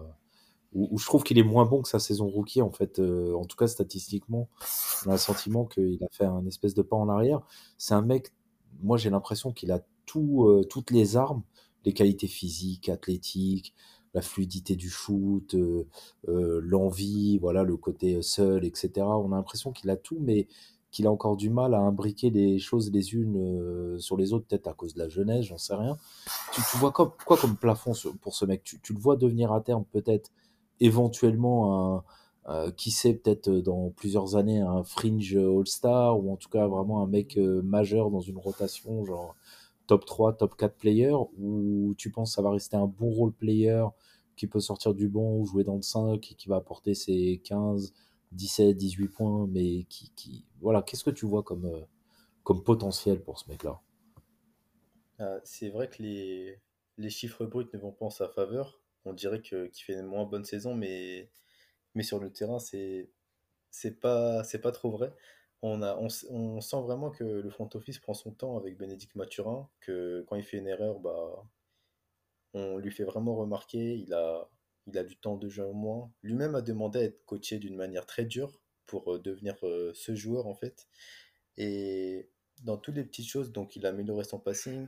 Sa défense, au début d'année, c'était catastrophique. Et là, de, depuis, bah, on va reprendre la timeline d'un mois, euh, elle est vraiment mieux, c'est mieux. Il a une bien meilleure efficacité. Donc euh, on verra à la fin de la saison, parce qu'il reste quand même euh, 4 gros mois là, pour voir jusqu'où ça, ça va. Mais, mais Bénédicte Mathurin, son plafond, je vois vraiment All-Star. Vraiment, je j'ai pas peur de le dire, c'est il a tout en fait ce qu'il vaut. Il a la mentalité, il a une mentalité de fou, il a un vrai potentiel scoreur 3 niveaux en étant efficace et, et tous les à côté, on est en train de le travailler déjà. Le, son passing, sa défense, il a une grosse qualité à aller chercher les fautes, c'est très important pour un scoreur ça. Franchement, je le vois, je le vois devenir un All-Star. Son plafond vraiment All-Star. Ouais, intéressant, intéressant. Bah, de toute façon, ça va, ça va, comme disait Hicham, hein, juste avant, ça va déterminer pas mal de choses dans votre, euh, enfin, c'est tout en t'en parlais aussi, hein, mais c'est, juste avant, en fait, toi-même, Logan, c'est c'est un peu le, le démultiplicateur, de, bah, potentiel pour, euh, pour Indiana, d'autant, enfin, d'autant plus qu'il le fera vite, dans le sens où s'il reste dans son contrat rookie, bah, c'est d'aut- c'est d'autant plus intéressant pour vous parce que ça vous coûtera moins cher, quoi. C'est un peu ça, c'est un peu ça l'enjeu. Bah, on va peut-être finir avec deux, deux petites dernières questions, en tout cas, hein, deux, deux derniers sujets qu'on voulait aborder avec toi. Euh, bah, voilà, on parlait de, de moyen terme, de court terme. Il y a du très très court terme aussi. Bah, c'est le All-Star Game qui va arriver là d'ici euh, d'ici quelques semaines. Je crois que c'est dans une quinzaine de jours, qui se joue à Indiana, enfin Indianapolis cette saison, euh, avec euh, un, un titulaire euh, de- des Pacers du côté de l'Est, euh, en, la, per- en la personne de Tyrese Haliburton. Alors, ça paraît très très mérité. J'imagine que tu seras d'accord avec ça, Logan. Voilà, comment tu vis cette, cette récompense individuelle pour votre pour votre meneur de jeu et, et j'imagine que voilà, il y a une petite effervescence autour de ça quand même pour la franchise en ce moment. Je suis très content, très content pour lui. Je m'attendais pas à qu'il soit autant plébiscité par, par les votants, de par la popularité des Pacers qui n'est pas grande, de petit marché. Bon, on connaît, on connaît tout ça. Mais je suis très content. Les, les fans le reconnaissent à sa juste valeur. Il est en train de sortir euh, une saison vraiment stratosphérique euh, en termes de, playmaking, d'efficacité, de propreté. C'est the new point God, quoi. C'est, on est vraiment content euh, dans la commu Pacers d'avoir pu choper ce, meneur-là euh, chez les Kings. Ah bah, effectivement, enfin voilà, il, élève beaucoup de choses pour vous et effectivement, alors clairement, c'est le joueur hein, qui m'a fait euh, qui m'a fait le plus mentir depuis, euh, enfin sur ces, ces deux trois dernières années en NBA. C'est-à-dire que J'étais vraiment persuadé que c'était un peu euh, Ouais, d'accord, mais c'est parce qu'il est arrivé un peu plus tard en NBA, donc du coup il est prêt. Un peu, je vois, voilà, euh, Chris Duarte, bah, tu connais déjà parce que c'était chez vous, ou euh, genre la première année, il réussit sa première année, je me dis, ouais, ouais, non, mais ça va stagner derrière. Non, non, il a fait que progresser. Il est, il est à un niveau complètement hallucinant. Moi, franchement, je pensais pas. Et en fait, maintenant, je t'avoue que c'est un petit, c'est un petit jeu. Euh, le, le, le matin quand je me lève et que je regarde un peu les stats de la dure NBA, euh, euh, voilà, globalement, quoi, sur euh, l'excellente appli euh, avec laquelle le roster est, euh, est partenaire, l'appli Outre. Euh, et donc, du coup, euh, je, je regarde un petit peu, voilà. Et donc, quand- match des Pacers, vraiment, j'ouvre le truc et je dis, alors, 20, 15, combien de pertes de balles? Et effectivement, quand, quand il dépasse les 15 pas, je me dis, alors, combien de pertes de balles aujourd'hui? 1, 2, 0 Et effectivement, on est quasiment systématiquement, euh, systématiquement là-dedans. Sachant que nous, bah, cette année, on, on l'a dit tout à l'heure, c'est un peu... euh, euh, c'est un peu regret éternel, hein, les, les, les, les turnovers. Maintenant, c'est devenu notre, euh, notre spécialité, alors que bah, les années précédentes, sous Chris Paul, c'était beaucoup mieux euh, euh, de ce côté-là. Donc, donc ouais, non, franchement, ça, ça a joué quelque chose. Greg, est-ce que tu as quelque chose? Oui, je vois que tu as quelque chose à dire sur, sur Tyrese Haliburton, un chouchou parmi les chouchous, j'imagine. Ouais, chouchou parmi les chouchous. Moi, ce qui me fait craquer avec cette équipe de Pacers, c'est que j'ai l'impression de retrouver un petit peu euh, les Suns des années, euh, de la, des années, du milieu des années 2000 avec Steve Nash. Et si Steve Nash et Tyrese Haliburton n'ont pas tout à fait le même style de jeu, parce que Tyrese a tendance à lâcher la balle très vite, alors que Steve Nash l'a conservé au moins par 3-4 secondes avant de faire son, son choix. Euh, je trouve, moi, sur les fulgurances, sur les capacités à faire des passes, évidemment, l'aspect esthétique qui est, phénoménal chez les deux joueurs. Moi, je peux que être amoureux de ce joueur, mais surtout, euh, moi, je suis, enfin, je suis tellement enthousiaste sur le joueur et son profil, et le fait qu'il soit dans, l'organisation des Pacers, qui est, je pense, aujourd'hui une des plus belles organisations de la NBA, avec euh, Larry Bird notamment et, et Eric Carlisle et son staff ensuite. Moi, je pense qu'on n'est pas encore au, plafond de Tyrese Haliburton et je le vois encore progresser personnellement. Mais juste je voulais juste donner quelques chiffres et quelques statistiques parce que le high test avec Tyrese Haliburton, il est tellement époustouflant que en fait, on se dit qu'on a tout vu. Mais, mais l'efficacité de ce, de, de, de, est phénoménale aussi. C'est-à-dire que des fois, on voit à l'écran des choses qui sont super belles, on vérifie dans les statistiques et c'est pas forcément très efficace. Et je parlais tout à l'heure de Paolo Banquero, c'est l'exemple typique. Il a largement le temps de progresser et il est encore que sophomore, donc il s'agit pas Ouais. du tout de, de lui mettre la, la tête dans la, dans, Mm. dans la boue. Ouais, voilà, ou dans notre registre, euh, pardon de te couper, mais Anthony Edwards, qui est toujours Anthony pas Edwards. très efficace, quoi. Exactement, qui, est en train de progresser. test, ça progresse, en- mais c'est encore fou, quoi. Alors qu'en termes d'eye test, c'est très impressionnant, quoi. Exactement, exactement. Et Anthony Edwards, c'est sa toute première saison où il est au-dessus de 100 euh, en termes de true shooting, euh, true shooting plus, Euh, et donc 100 étant la moyenne de la, de la ligue, et c'est la première fois que Anthony Edwards passe au-dessus de 100. Alors, Tyrese Haliburton, euh, lui par exemple, euh, sur les, les statistiques que vous trouvez sur la, la- la page d'accueil des statistiques individuelles de Cleaning the Glass, donc vraiment, il n'y a pas besoin de payer l'abonnement Cleaning the Glass pour les trouver, mais déjà, premièrement, au pass, il est dans le centième euh, centile. Ça veut dire que c'est le meilleur passeur de, la ligue. Alors, pas forcément, on ne parle pas de volume ici, hein, ni de moyenne, on parle de qualité de passe, euh, puisque ça marque sur 50% de ses passes. C'est très simple, et c'est le centième centile. C'est-à-dire qu'il n'y a pas meilleur pour faire une passe et faire marquer euh, ses, camarades. Ensuite, sur les points par, par shoot pris, donc euh, le, PSA, comme on dit en anglais, le PSA, euh, Points per euh, Shot Attempt, il est 97e centile avec 130 points pour son shoot.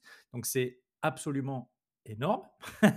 c'est énorme parce que quand on est au centième centile à la passe et au 97e centile au PSA, c'est vraiment qu'on est une arme offensive complètement folle. Et il fait tout ça en étant dans le 84e centile à l'usage avec 31,5% de l'usage des, des Pacers. Donc on est vraiment sur un moteur d'une puissance phénoménale euh, en NBA. Moi, j'ai vraiment l'impression de, voir le moteur qu'avaient des joueurs comme euh, Mark Price à l'époque des Cavs, euh, que, que- j'adore aussi, qui est un joueur que j'adore également, euh, Steve Nash, etc., Chris Paul, ces meneurs qui sont absolument... euh, John Stockton, etc., ces meneurs qui sont vraiment, en fait, dépositaires du jeu. Mais ce que j'aime aussi beaucoup, pour reprendre un petit peu de recul et, et mettre dans le, dans le contexte des Pacers, c'est que les Pacers fonctionnent aussi très bien sans lui. Et même s'ils ont perdu quelques matchs avant de gagner contre les, euh, les Sixers et contre nous euh, sur le- leurs deux derniers, euh, eh bien, il y a vraiment un fond de jeu imprimé par Carlisle et grâce notamment aux, rotations qui sont derrière Tyrese Haliburton et notamment le niveau de TJ McConnell et de Andrew Nembhard qui sont deux joueurs extraordinaires en sortie de banc pour les Pacers. Donc moi, vraiment, là, je suis un jeune fan de basket, j'ai 20 ans ou moins que ça, ou 18 ans, je m'intéresse à la NBA et je vois cette équipe, je pense qu'il se passe, je pense se passe exactement la même chose que moi dans le, dans le milieu des années 2000 quand j'ai rencontré les Suns. Je me dis, attends, ça, en fait, ça, c'est le basketball que je vais aimer toute ma vie.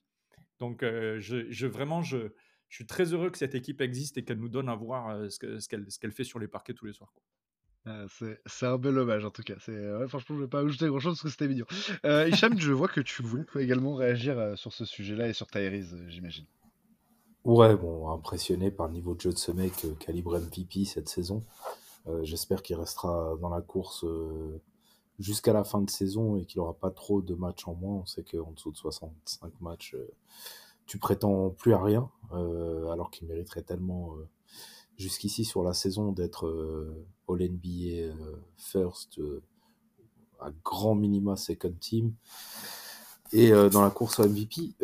J'avais une question pour Logan. Est-ce qu'il s'est renseigné sur la dernière fois qu'un meneur a tourné à plus de 12 passes, à plus, alors Ali Burton il a plus de 5 assists per turnover ratio, mais on va placer la barre sur 4 un meneur a eu plus de 12 passes et un turnover, euh, et assist turnover ratio d'au moins 4 euh, dans l'histoire de la ligue. Est-ce que tu, tu, as la réponse à cette question? C'est quand la fois que ça arrivé Genre Stockton peut-être ou Chris Paul Je sais pas. J'ai pas J'ai pas, j'ai pas la réponse à la question. Non, je me suis pas renseigné sur ça.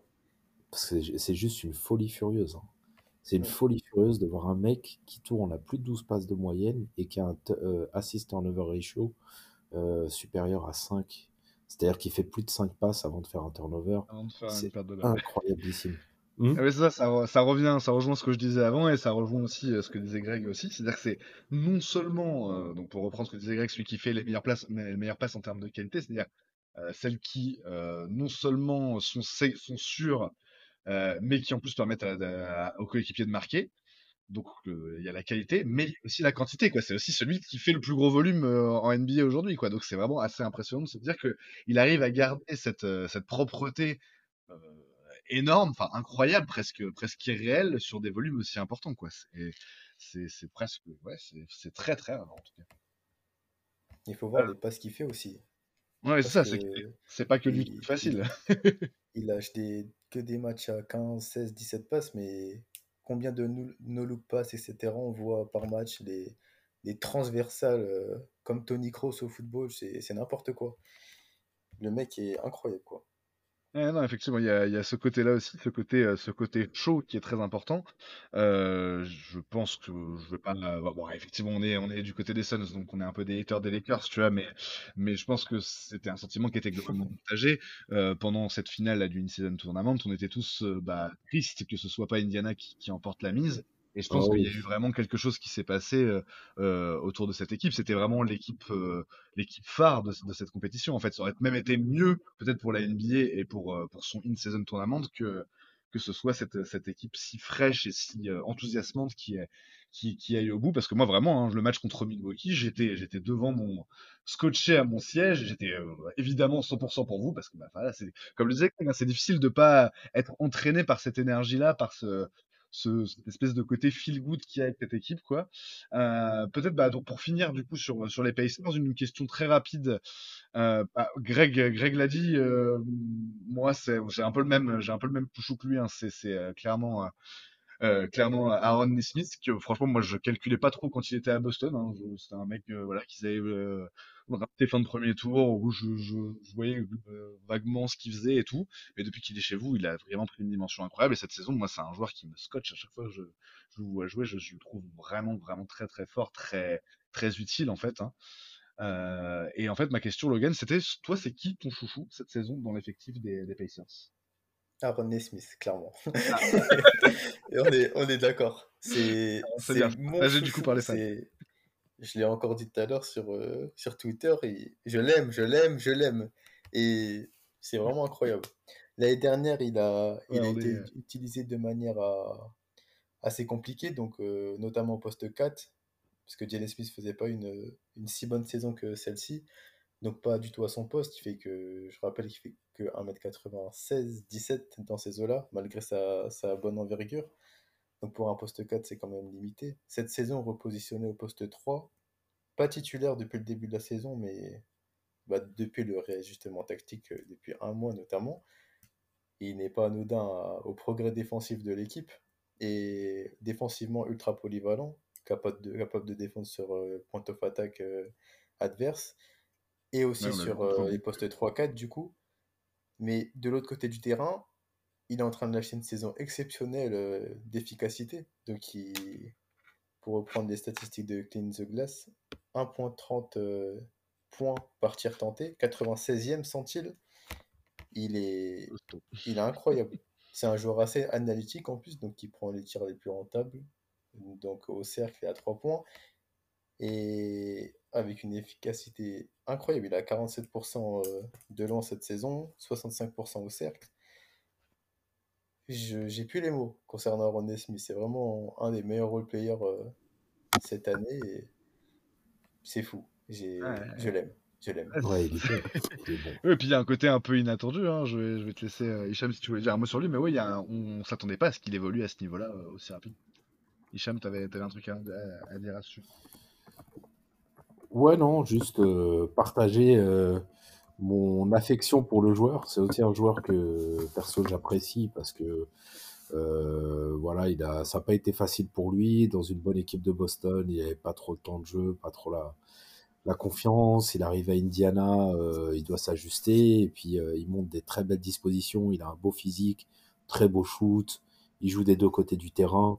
C'est vraiment une belle pioche euh, comme role player euh, voilà, au sein d'une équipe euh, comme ça. Donc, euh, si effectivement les, prédictions de Logan se confirment euh, en ce qui concerne Mathurin et, euh, et euh, Nesmith, euh, vraiment à Indiana, euh, vous allez commencer à être euh, sacrément armé euh, pour les saisons à venir et euh, c'est très bon signe pour vous.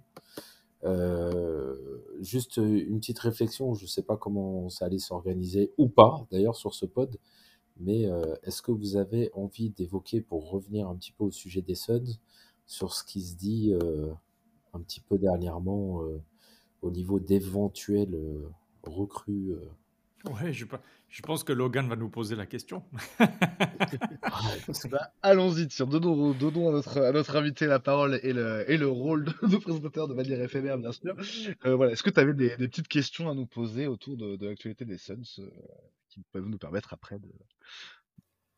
Alors, une question que je viens de trouver. Dans le cadre, dans le cadre d'un renforcement avant la trade deadline, quels seraient les profils euh, les plus intéressants pour vous? Euh, Alors, qui, Hicham. qui veux-tu qui veux-tu euh, voir te répondre? Euh, Je vais commencer par Grégoire parce que je connais ses réponses. Donc, euh, on va limiter le sus- on va garder un peu de suspense. je, je vais- aller très vite. Moi, le- c'est clairement Obitopin. Euh, que je, je souhaite pouvoir nous, nous rejoindre. Simplement parce qu'il n'y a pas d'autre profil comme Obitopin, ou en tout cas à ce niveau de rendement. Euh, Obitopin a vraiment passé des steps cette année de manière assez incroyable.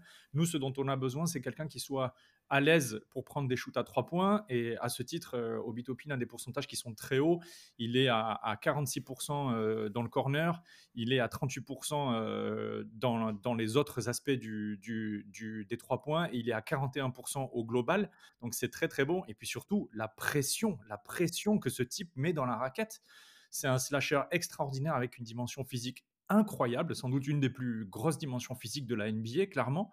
Euh, alors pas avec le rendement de Giannis Antetokounmpo évidemment, mais, mais il a quand même une dimension physique très très impressionnante. Et il est à 80%, 79 pour être tout à fait précis, dans le 94e centile euh, des attaques au cercle euh, en termes de pourcentage de tirs rentrés, efficacité sur le terrain donc euh, en, au shoot de 67,2%, 90e euh, centile. Pour moi, c'est le joueur qu'il nous faut, c'est le profil qu'il nous faut. J'ai pas l'impression non plus, avec ce poste 4 qui est bien chargé euh, du côté des Pacers, que ce soit impossible pour nous de l'acheter, d'autant plus qu'avec le nouveau CBA, euh, la valeur marchande des joueurs est beaucoup plus basse que ce qu'on pense. Euh, on l'a vu avec euh, Pascal Siakam, on l'a vu avec Oji Anunoby, etc. Les trades se font avec des assets qui sont un petit peu en dessous de ce qui se pratiquait euh, les saisons précédentes, au moins les deux ou trois saisons précédentes. Donc, moi, je nourris toujours l'espoir que Obitopin soit sur les tablettes des Suns, même si pour l'instant, c'est pas les noms qu'on entend. Et dans les noms qu'on entend, il y en a qui me plaisent et il y en a qui ne me plaisent beaucoup moins. Je suis plutôt preneur. Alors, du coup, j'ai oublié qui c'était. Euh, je suis pas contre Nick Richards, même si franchement, je trouve que c'est, enfin, c'est pas, pas à la hauteur de, nos ambitions. Voilà, Miles Bridges pour moi c'est un non négatif, mais je pense qu'on va y revenir un petit peu plus tard. Mais voilà, moi c'est Obitopin qui me plaît le plus. Il y a Boucher aussi du côté des Raptors qui serait disponible et Bruce Brown également.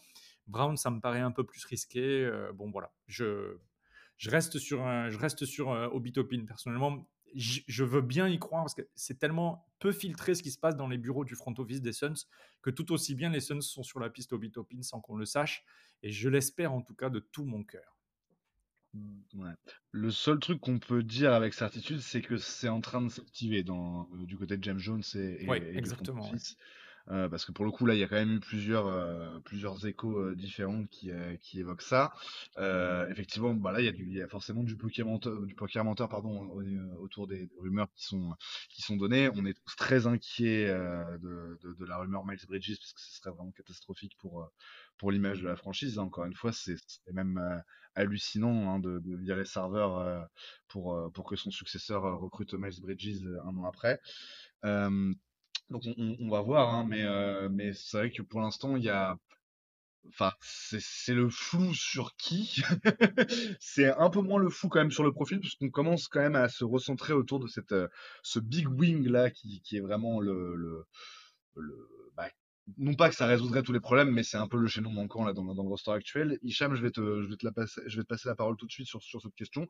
Moi, si je dois donner mon avis, je pense qu'il faut chercher du côté des Nets. Euh, évidemment, on récupérera jamais euh, Michael, hein, euh, voilà, on va pleurer euh, et on va tous euh, aller euh, le recueillir avec des chrysanthèmes le, le 9 février, mais on ne récupérera pas Michael. Mais par contre, en revanche, il y a des mecs à, à aller choper du côté de, de, de Brooklyn en trade. Dans un monde idéal, Dorian Finney-Smith, ce serait absolument génial, selon moi.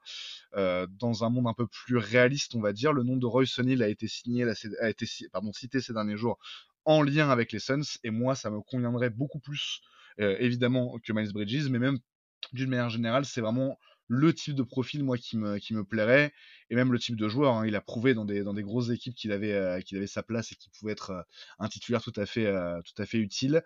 Euh, il a ce côté, euh, ce côté dur, physique, défensif, qui ferait beaucoup de bien aussi à l'é- à l'équipe. Moi, Royce O'Neal, c'est quelque chose que j'aimerais beaucoup voir se concrétiser. Après, de là à ce que ça se fasse, euh, on, est encore sur autre chose. Hicham, je te, file de bébé euh, sur cette question-là de, la cible rêvée.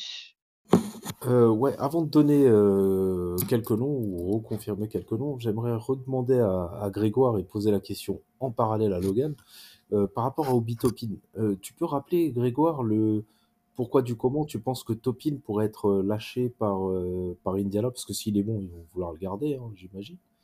Qu'est-ce qui ferait qu'Indiana euh, euh, lâcherait Topin et puis pour euh, les quelques cacahuètes qu'on pourrait proposer du côté des Suns, justement Alors, c'est parce que je pense tout simplement que Obi Toppin, c'est pas le, c'est pas un joueur qui vaut un premier pick de draft. C'est un joueur qui vaut un ou deux second tours de draft.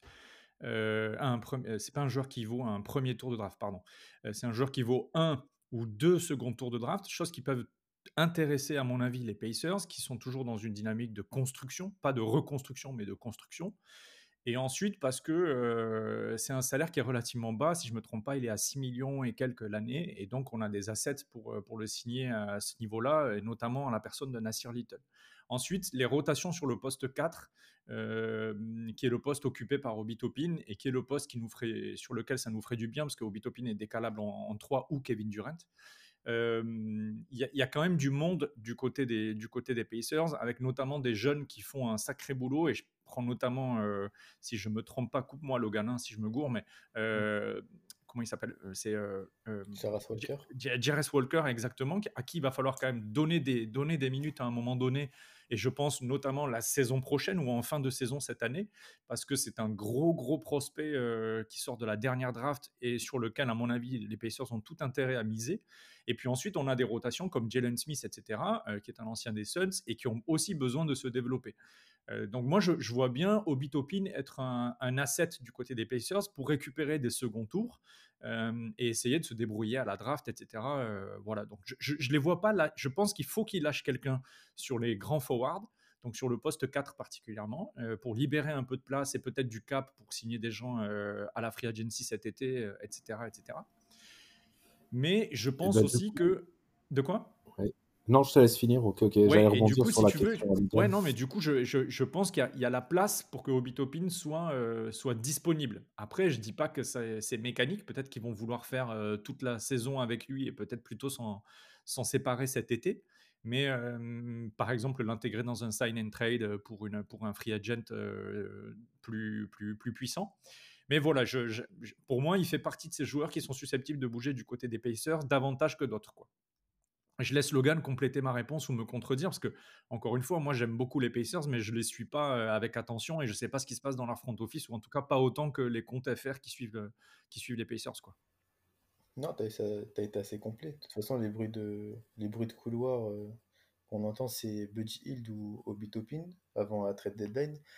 Je sais pas à quel point c'est vrai, mais comme tu l'as évoqué, Jaras Walker va vouloir des minutes quand il joue en ce moment, il, montre de belles choses, sauf qu'avec Jenny Smith, Obi Topin et l'arrivée de Pascal Siakam, bah, le, poste 4 il, est bouché. Donc euh, je serais pas surpris que le front office décide de dégraisser, mais je me demande aussi à quel point ils ont envie d'être compétitifs.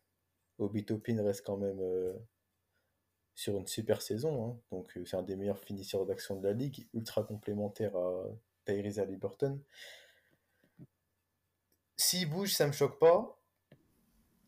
Après, le problème, c'est les assets euh, des Suns, quoi. C'est ça. Contre quoi tu dois échanger Topin bah, mais, mais sur le sujet. Moi, je vois une équipe de la. Ouais, pardon. J'avais juste. Ouais, vas-y, vas-y, je t'en prie. Alors, moi, ce que j'allais juste dire, c'est que moi, je pense que Topin, aujourd'hui, ça vaut plus que un ou deux secondes tours de draft. Et même si tu mets deux secondes tours de draft assez haut placés, c'est-à-dire entre 30 et 40, disons, grosso modo, je pense que c'est un peu juste comme valorisation de Topin qui, si je me trompe pas, va être restricted free agent que l'année prochaine. Non, il est libre. Euh, il est libre, c'est-à-dire il a pas, ils n'ont pas activé la restricted. Ils ont ah, il est unrestricted cet été. Ouais. Ça veut dire que les Knicks, avant de le trader, n'ont pas activé l'option, la team option sur sa quatrième saison euh, NBA, alors si je comprends bien, parce qu'il a bien été drafté en 2000, 2000 euh, combien? 2020, euh, top 2021 si je dis pas de bêtises. Non, je, je sais plus, peut-être que je dis une connerie, hein, peut-être que c'était avant. Bon, bref, en tout cas, donc si tu me dis qu'il est unrestricted cet été, vu les contraintes des Pacers à re-signer Siakam et éventuellement voilà, confirmer d'autres joueurs ou aller chercher d'autres joueurs, peut-être qu'il pourrait se dire effectivement Topin, on va pas le garder vu la configuration de l'équipe. Et s'il a une restricted, il pourrait faire que un silent trade cet été, donc le trader à la deadline aurait peut-être du sens. Moi, je pense perso que Topin peut euh, netter un, fin de premier tour de draft, un choix qui pourrait tomber euh, euh, dans les 25, quelque chose comme ça. C'est pas impossible qu'un contender se dise, bah moi je vais lâcher mon pic de fin de premier tour, a priori, là, euh, pour récupérer un joueur que je peux tout de suite activer dans la rotation et être utile. C'est là où je suis un peu en désaccord avec toi, euh, Greg. C'est que je pense qu'il va peut-être un peu plus netter que ce que tu penses. Je dis une bêtise, il est restreint, pardon. C'est toi qui as raison. Ah, ok. Il est restricted free agent. Ça me paraît plus logique. Ok. Donc déjà, euh, là, il y a un vrai pouvoir de négociation pour Indiana, c'est-à-dire faire un sign and trade, ou re-signer le joueur avec euh, les, la, enfin, en, en, activant la qualifying offer et derrière voir ce qu'il peut netter sur le marché s'il continue de progresser, fait une belle campagne de playoff par exemple ou quelque chose comme ça. Euh, je vois pas en fait Indiana lâcher Topin par exemple aux Suns pour euh, Nasir Little euh, et deux, deux, tours de draft, deux second tours, sachant qu'en plus les Suns ont pas de beau second tour de draft. Ils ont deux tours qui sont super protégés qui n'aboutiront que s'ils sont en, queue de draft, donc euh, vraiment les trucs qui intéresseront pas grand monde, et deux tours qui sont pas protégés, qui sont je crois en 2026 et 28. Donc question tour de draft, on n'est pas hyper intéressant et Nasir Little, euh, c'est pas, il y a pas de quoi casser trois pattes à un canard. Donc euh, même si Topin est tradé, je pense pas que ça sera pour nous. Malheureusement, Greg, j'aimerais bien que tu aies raison, mais je pense que Topin, ça sera pas pour nous. Euh, et puis pour réagir vite fait sur ce marché, parce que ça a l'air de pas mal s'activer côté Suns, moi je rejoins beaucoup plus Rodolphe. Je pense que c'est là qu'il faut regarder et qu'il y a quelque chose qui peut se faire. C'est Royce O'Neill. Et, perso, j'aimerais bien, je l'avais dit au pote précédent, euh, je pense que c'est ce qu'il nous faut. sur le banc, c'est mieux que Keita Bates Diop ou, ou euh, Okogi ou Yuta Watanabe toute la clique. Je pense que si on peut prendre un Royce O'Neill pour être en rotation euh, sur les postes 3-4, c'est euh, c'est bien. Et contrairement à ce qu'a dit, je crois, c'est toi Greg ou je sais plus, c'est Rodolphe, par rapport à Nick Richards, en disant ouais, bon, ce serait pourquoi pas pas mal, sans plus, j'adorerais. Si on peut aller choper Nick Richards pour les quelques cacahuètes qu'on a en stock pour être le backup derrière Nurkic, ça, serait, ça serait une excellente, une excellente deadline. Quoi, hein. C'est exactement les deux profils qu'il nous faudrait dans l'équipe pour bien booster le banc. Quoi.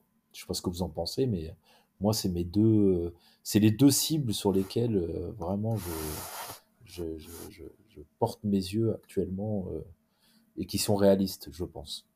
Moi j'ai juste peur que prendre Richard, ça veut dire prendre, prendre Bridges avec quoi. Mais après, pour le reste, euh, effectivement, oui, ce serait intéressant. Quoique, après, je sais pas. C'est vrai que le, le niveau réel de Nick Richards, je sais pas trop. Euh, a priori, c'est peut-être meilleur que Eubanks, mais en même temps, qu'est-ce qu'on en sait réellement? Enfin, tu vois, genre, Eubanks, je pensais que ça, ça irait pour être, pour être deuxième, euh, deuxième option. Bah, plus long, plus grand, meilleur défenseur, plus ouais, ouais, ouais, Non, t'as raison, t'as raison. Mais a priori, plus de, plus de, de garantie de régularité et de, et de solidité, quoi. Mais, mais bon, des fois, on a des mauvaises surprises et, et ça a été le cas notamment à l'intérieur là cette saison. Donc euh, euh, même si là en ce moment, bah, faut quand même saluer, hein, puisqu'on est, on est dans la semaine, le Eubanks game contre, contre Chicago qui nous a bien, qui nous a bien aidé. Hein, dans ce match-là, on était, on était en difficulté et il a, il a inversé l'énergie euh, quand même dans le troisième quart-temps, en tout cas contribué à le faire, dans un match où, où Durant, je crois, a mis 43 points. Euh, ouais, bah, est-ce que tu avais une autre question peut-être, Logan, au sujet des Suns à nous poser? Un truc euh, qui puisse nous permettre de partir en freestyle derrière. Avant de, de, poser une question, je, vais juste rebondir sur le profil de, de Royce O'Neill que j'aime beaucoup chez vous. Donc déjà euh, assez KD compatible, on l'a vu chez, chez les Nets quand il évoluait avec euh, Kyrie et Ben Simmons au début de la saison dernière. Bah, il s'est parfaitement implanté dans, dans, le système de jeu, j'ai trouvé, avant, avant le départ des, des deux superstars. Je trouve qu'il a un passing assez sous-estimé, un, un rôle qu'on pourrait qualifier de connecteur et avec euh, Bradley Bill, Booker et, et Durant, j'aime beaucoup. Le problème, c'est qu'il ne met plus en tir, mais aussi le contexte net n'aide pas du tout. Donc avec, euh, avec autant de mobilisation du ballon de, de vos trois joueurs, je pense qu'il serait super euh, chez vous. Ouais, il, a, 38%. Ouais, je vais te laisser prendre la parole et je vais réfléchir à une question. Il a 38% en carrière, euh, Royce à 3 points. Je pense que c'est plus à prendre en considération que c'est ces pourcentages un peu foireux cette saison dans un contexte difficile, comme tu l'as dit, Logan. Donc 38% en carrière, c'est quand même euh, assez fiable. Et euh, ouais, on est d'accord, ça serait un, beau profil en complément. un Miles Bridges, c'est presque trop, quoi. On, oublie le côté agresseur, machin. ça, c'est un deuxième volet qui est pas négligeable du tout, mais en termes de talent pur, il, est presque trop bon par rapport à ce qu'il faudrait vraiment qu'on ait dans cette équipe des Suns pour que ça tourne à plein régime. Moi, j'ai pas envie de voir Grayson Allen retourner sur le banc. Euh, c'est bien comme c'est actuellement. Le 5 tourne vraiment bien. Je pense pas qu'il y ait besoin d'un Miles Bridges en soi. Il y a vraiment besoin de consolider ce banc, de capitaliser sur ce qu'on a de bon c'est-à-dire un Eric Gordon euh, sur quelques petites minutes euh, voilà, pour apporter un spark plug offensif, surtout en première mi-temps ou entre troisième et quatrième, et puis après, il, il, va, il va sur le banc et il y reste. Euh, parce que vraiment c'est trop une liability défensive pour qu'on puisse compter dessus sur la saison et encore pire sur les playoffs. Donc lui vraiment diminuer un peu ses minutes et en faire vraiment un shooting spécialiste euh, pour quelques minutes par-ci par-là euh, pour apporter un peu de spacing.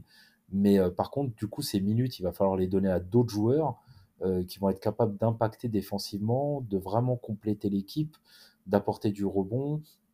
Et du coup, Roy Sonid, c'est bien. Je pense que Nick Richards, c'est une bonne cible. Et, et puis bon, moi, il y a un joueur que j'aime bien de base et je trouve ça dommage qu'on ne voit plus trop jouer depuis une vingtaine de matchs et, et j'aimerais bien que coach Vogel lui redonne quand même une petite chance. C'est Jordan Goodwin qui apporte quand même un peu de défense, du rebond, de la niaque. Il n'est pas bon au shoot, euh, en tout cas il n'est pas adroit. Il n'a pas une vilaine mécanique, mais il n'est pas très adroit. Mais à voir, est-ce qu'on peut pas relancer aussi un peu un Jordan Goodwin? Bon, ça c'est un autre sujet. Euh, mais voilà, juste pour dire, euh, Royce O'Neill, ouais, ça serait vraiment, bien selon moi. Mmh Non, mais c'est clair que ça va, ça va être des, questionnements qui vont, se poser dans les jours à venir, hein, d'ici, d'ici la trade deadline. Je vais, je vais passer la parole à Greg euh, sur ce sujet. Mais c'est vrai qu'effectivement, bah, c'est, c'est une bonne question en fait sur la, la rotation intérieure. On avait parlé pendant un moment de, d'un, meneur backup. Il semble que ce soit un peu moins le cas, mais comme tu le dis, euh, Hicham, il y a, il y a aussi quelques, quelques interrogations avec, euh, avec, euh, avec Gordon, on va dire, sur la, la viabilité en playoff. Moi, c'est pour ça que vraiment le profil, euh, et c'est très intéressant d'ailleurs ce que tu disais sur, sur Miles Bridges au départ, c'est-à-dire qu'effectivement, ne serait-ce qu'en termes de fit terrain pur, c'est pas sûr que ce soit ce type de profil-là qui nous, euh, qui, qui nous faille. Moi, vraiment, je reste sur le côté euh, bon soldat, vet aussi, c'est très important. Hein. Roy Sonny, c'est quand même un mec qui a, euh, qui a rompu au joute NBA depuis, depuis bien longtemps, qui a joué les playoffs avec Utah, euh, qui a joué les playoffs avec, euh, avec Brooklyn, donc, et qui, qui connaît vraiment ce- cette ambiance-là, qui sait se rendre utile dans, dans ces cadres-là, euh, et qui, qui sait aussi quel, quel degré d'exigence ça suppose en fait quoi. Euh, moi vraiment c'est ce profil-là aussi de, de, de, joueur euh, avec de l'expérience on va dire euh, et de l'expérience en playoff évidemment euh, qu'il faut qu'il faut cibler selon moi. Greg tu voulais ajouter quelque chose peut-être sur cette question? Non, pas vraiment. Enfin, euh, enfin, si. Euh, en fait, je, je pense que le trou d'air d'Eric Gordon est à remettre en perspective euh, parce qu'il je pense qu'il est effectivement là pour rentrer des shoots. Je pense qu'il est en ce moment, il traverse, à mon avis, vu la période dans laquelle on est dans la saison, je pense qu'il traverse juste une petite crise de fatigue. et que ça va revenir. Il a été blessé, je crois, deux ou trois matchs ou un ou deux matchs avant la rencontre d'hier face aux Pacers. Il revient, il n'est pas très en forme. Moi, je suis pas ultra inquiet. C'est vrai que défensivement, euh, Hicham le disait dans le pod précédent, c'est un peu plus difficile pour lui dans cette équipe. Mais bon, c'est moi, je suis pas inquiet par Eric Gordon, surtout qu'en vrai, il est là. Sa fonction principale, au-delà du volume de shoot pris, euh, qui doit être très haut, c'est aussi une fonction de, de decoy, de, disons, de d'appât pour les défenses, de se dire je peux pas doubler sur Kyrie, je peux pas doubler sur Booker ou sur Bill parce qu'il y a Eric Gordon dans le corner ou à 45 degrés. Et si ça kick out, euh, il peut nous punir. quoi. C'est la même chose avec Grayson Allen notamment. Le truc, c'est que avec le rendement de Allen et Gordon qui sont finalement assez esselés autour du Big Three et Nurkic ne comptant pas parce que c'est parce que un intérieur. Ce qui nous manque, c'est ce que tu disais, Rod, c'est ce forward à la dimension non seulement athlétique, mais aussi tout simplement physique, quelqu'un qui ait plus de poids et de dimension sur le terrain. Et c'est des choses que, en fait, Nasir Little, Yuta Watanabe euh, et les autres font, mais un régime qui n'est pas suffisant pour les ambitions des Suns aujourd'hui. Si les Suns avaient l'ambition d'aller en demi-finale de conf ou en, premier tour de, de, playoff, ok, on pourrait faire avec l'effectif qu'on a aujourd'hui. Mais l'ambition, quand on a fait le trade qu'on a fait l'an dernier, le 9 février, et qu'on a fait arriver euh, Bradley Bill cet été, c'est clairement pas une ambition euh, de deuxième tour de playoff ou de, ou même de, j'allais dire même de finale de conférence en réalité. On a des ambitions qui sont beaucoup beaucoup plus grandes et donc forcément le front office doit s'agiter aujourd'hui pour aller euh, dans ce sens-là quoi. Mhm. Ouais, ça fait, ça fait sens, malheureusement. Il y a, il y a une, une configuration là de l'effectif qui fait qu'on peut pas trop se, se passer de, bah, de profils comme ça. Et, euh, comme tu disais, euh, de toute façon, on va, on va devoir le faire en playoff.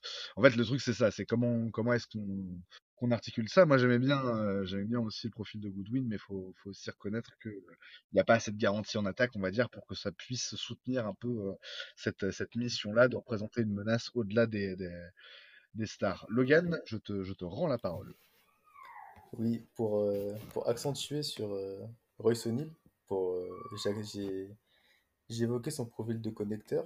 Donc, je suis allé voir le nombre de passes décisives par match des, Suns pour voir où, où vous étiez à peu près, pour prendre les statistiques avancées. Donc un assist percentage de 62.7 qui vous classe 17e. Et par rapport au rôle de connecteur de Royce O'Neal, euh, son assist percentage par rapport à son utilisation, donc son usage, depuis le début de sa carrière, il est à minima, au minima 86e centile. Donc il a vraiment ce, je enfin le ice test me confirme, enfin les statistiques me confirment le ice test plutôt.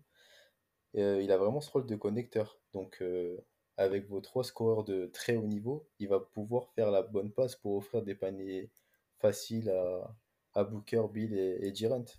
il, a un bon decision making.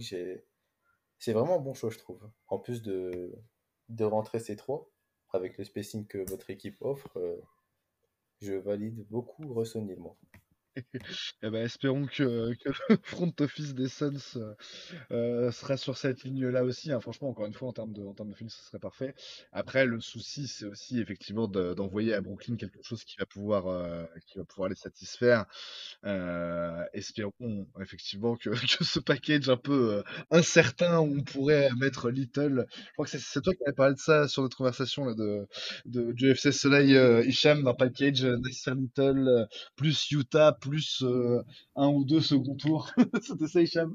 Ouais, c'est ça, ouais. Nasir Little et alors euh, Gérald Bourguet l'a dit euh, sur PHNX Suns, ça suffira pas de mettre un seul vet minimum à côté de à côté de Nasir Little, il va manquer quelques petits centaines de milliers de dollars pour que ça matche en salaire. Donc à moins de mettre Eric Gordon ou Okogi, mais le problème c'est que Gordon a priori on va le garder vu le type de signature que ça a été cet été. Et Okogi, il a un veto euh, possible sur euh, quelques trades que ce soit. Donc ça peut être euh, effectivement Nasser Little plus deux joueurs au minimum, c'est-à-dire parmi Keita Bates Diop, Yuta Watanabe, euh, Shimetsi Metu, Bol Bol, etc. etc. Euh, mais pas impossible que ça se fasse euh, dans ce sens-là.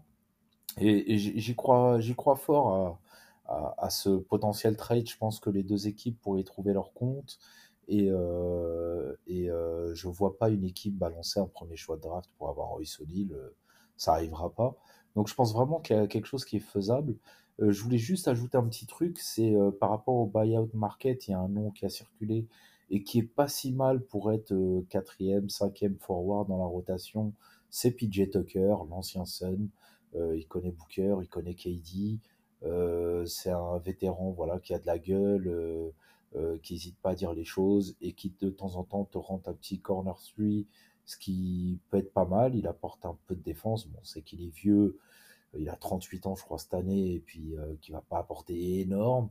Mais voilà, comme signature en buyout, euh, les Suns ont cette possibilité parce qu'ils touchent 11 millions. Euh, et donc les nouvelles règles CBA nous permettent de signer euh, ce type de joueur en buyout s'il est racheté par les, Clippers. Donc juste pour finir, en fait, moi, euh, mon intersaison idéale, entre guillemets, ça serait d'aller chercher Royce O'Neal, euh, d'aller chercher Nick Richards et PJ Tucker, et que on voit partir Eubanks, Yuta Watanabe, Keita Bates et Little. Je pense qu'on serait gagnant, notre équipe upgraderait, on aurait des profils qui seraient plus complémentaires de ce qu'on a actuellement en place avec les stars et les role players qui tournent bien autour. Donc, euh, et puis je fais confiance à Jordan Goodwin pour essayer de gagner quelques petites minutes au poste de meneur remplaçant et, prouver qu'il a, sa place dans cette rotation au moins en saison régulière. Et voilà, donc c'est vraiment mon souhait et j'espère que c'est ce qui va se réaliser euh, dans les deux prochaines semaines. Euh, voilà, au moins Royce O'Neal et puis j'espère Tucker et Richards. Écoute, c'est un, vœu pieux, on verra bien, et de toute façon, on aura sans doute l'occasion euh, d'en discuter encore dans Valley Hoop, dans le, prochain podcast. Euh, messieurs, on va donc clore ce, numéro-là sur, euh, ces belles paroles. Euh, merci beaucoup, Logan, d'avoir, accepté notre invitation et d'avoir honoré notre invitation, euh, d'avoir participé passé cette demie avec nous à parler des Suns et des Pacers aussi, c'était très sympa. Ah, Merci beaucoup de l'invitation, oui, exactement, c'était super cool. Et Ouais. au plaisir. hein.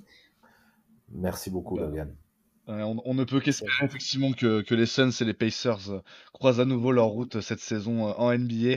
On, on va, on va prier tous pour que ça arrive, parce que ça voudrait dire Ouais, que c'est ouais. comme on le disait, voilà, c'est ça. On, est, on, est, on, a, on a tous à y gagner hein, si ça se passe. On se reparle en juin, hein. Logan. hein. Donc clairement. Euh, merci aussi évidemment à, à Greg et Hicham hein, pour leur participation. Comme d'habitude, euh, les gars, c'était c'était pas mal. Merci Euh, à merci à nos auditeurs d'être fidèles semaine après semaine. Euh, on, on a un, plutôt un bon rythme de lancement, donc on va essayer de rester rester dans ces standards-là. Logiquement, je ne veux pas m'avancer parce que c'est pas moi qui m'occupe du montage, mais le, le, le prochain le prochain épisode de- devrait être un mémoire de cactus. Ouais, promis. nous confirmes ça, Greg Promis, promis, promis. En tout cas, voilà, même si ce n'est pas le cas, on se, on se retrouvera très bientôt pour un, pour un nouvel épisode. Il y aura beaucoup de choses à dire. On va essayer de faire un gros bilan. euh, euh, on tease un peu, mais voilà, on va essayer de faire un, un gros bilan au moment, de, au moment du All-Star Game, parce que bon, moi, tout ce qui est, tout ce qui est joyeuseté et pince-fait, ça nous intéresse pas trop. En revanche, c'est vraiment l'occasion à chaque fois de, bah, de se poser pour voir un peu où on en est. Euh, on aimerait bien avoir un, un gros invité aussi pour, euh, pour cette émission-là. On vous tiendra au courant de toute façon et, euh, et vous découvrirez, quoi qu'il arrive, ce, ce podcast quand il sortira. Peut-être qu'on se retrouvera d'ici là pour une autre émission d'actu. Merci beaucoup en tout cas. Euh, merci à tous et, et à très bientôt pour un nouvel épisode de Valley Hoop. Ciao. Bye bye tout le monde. Back with the remix. These boys are my sons like Phoenix. My city. See the shots that I took. Wet like I'm booked. Raising up, deep three on the way. Oh, Durant goes, boom! That is just. Oh. Sun came out. I went about to drop top.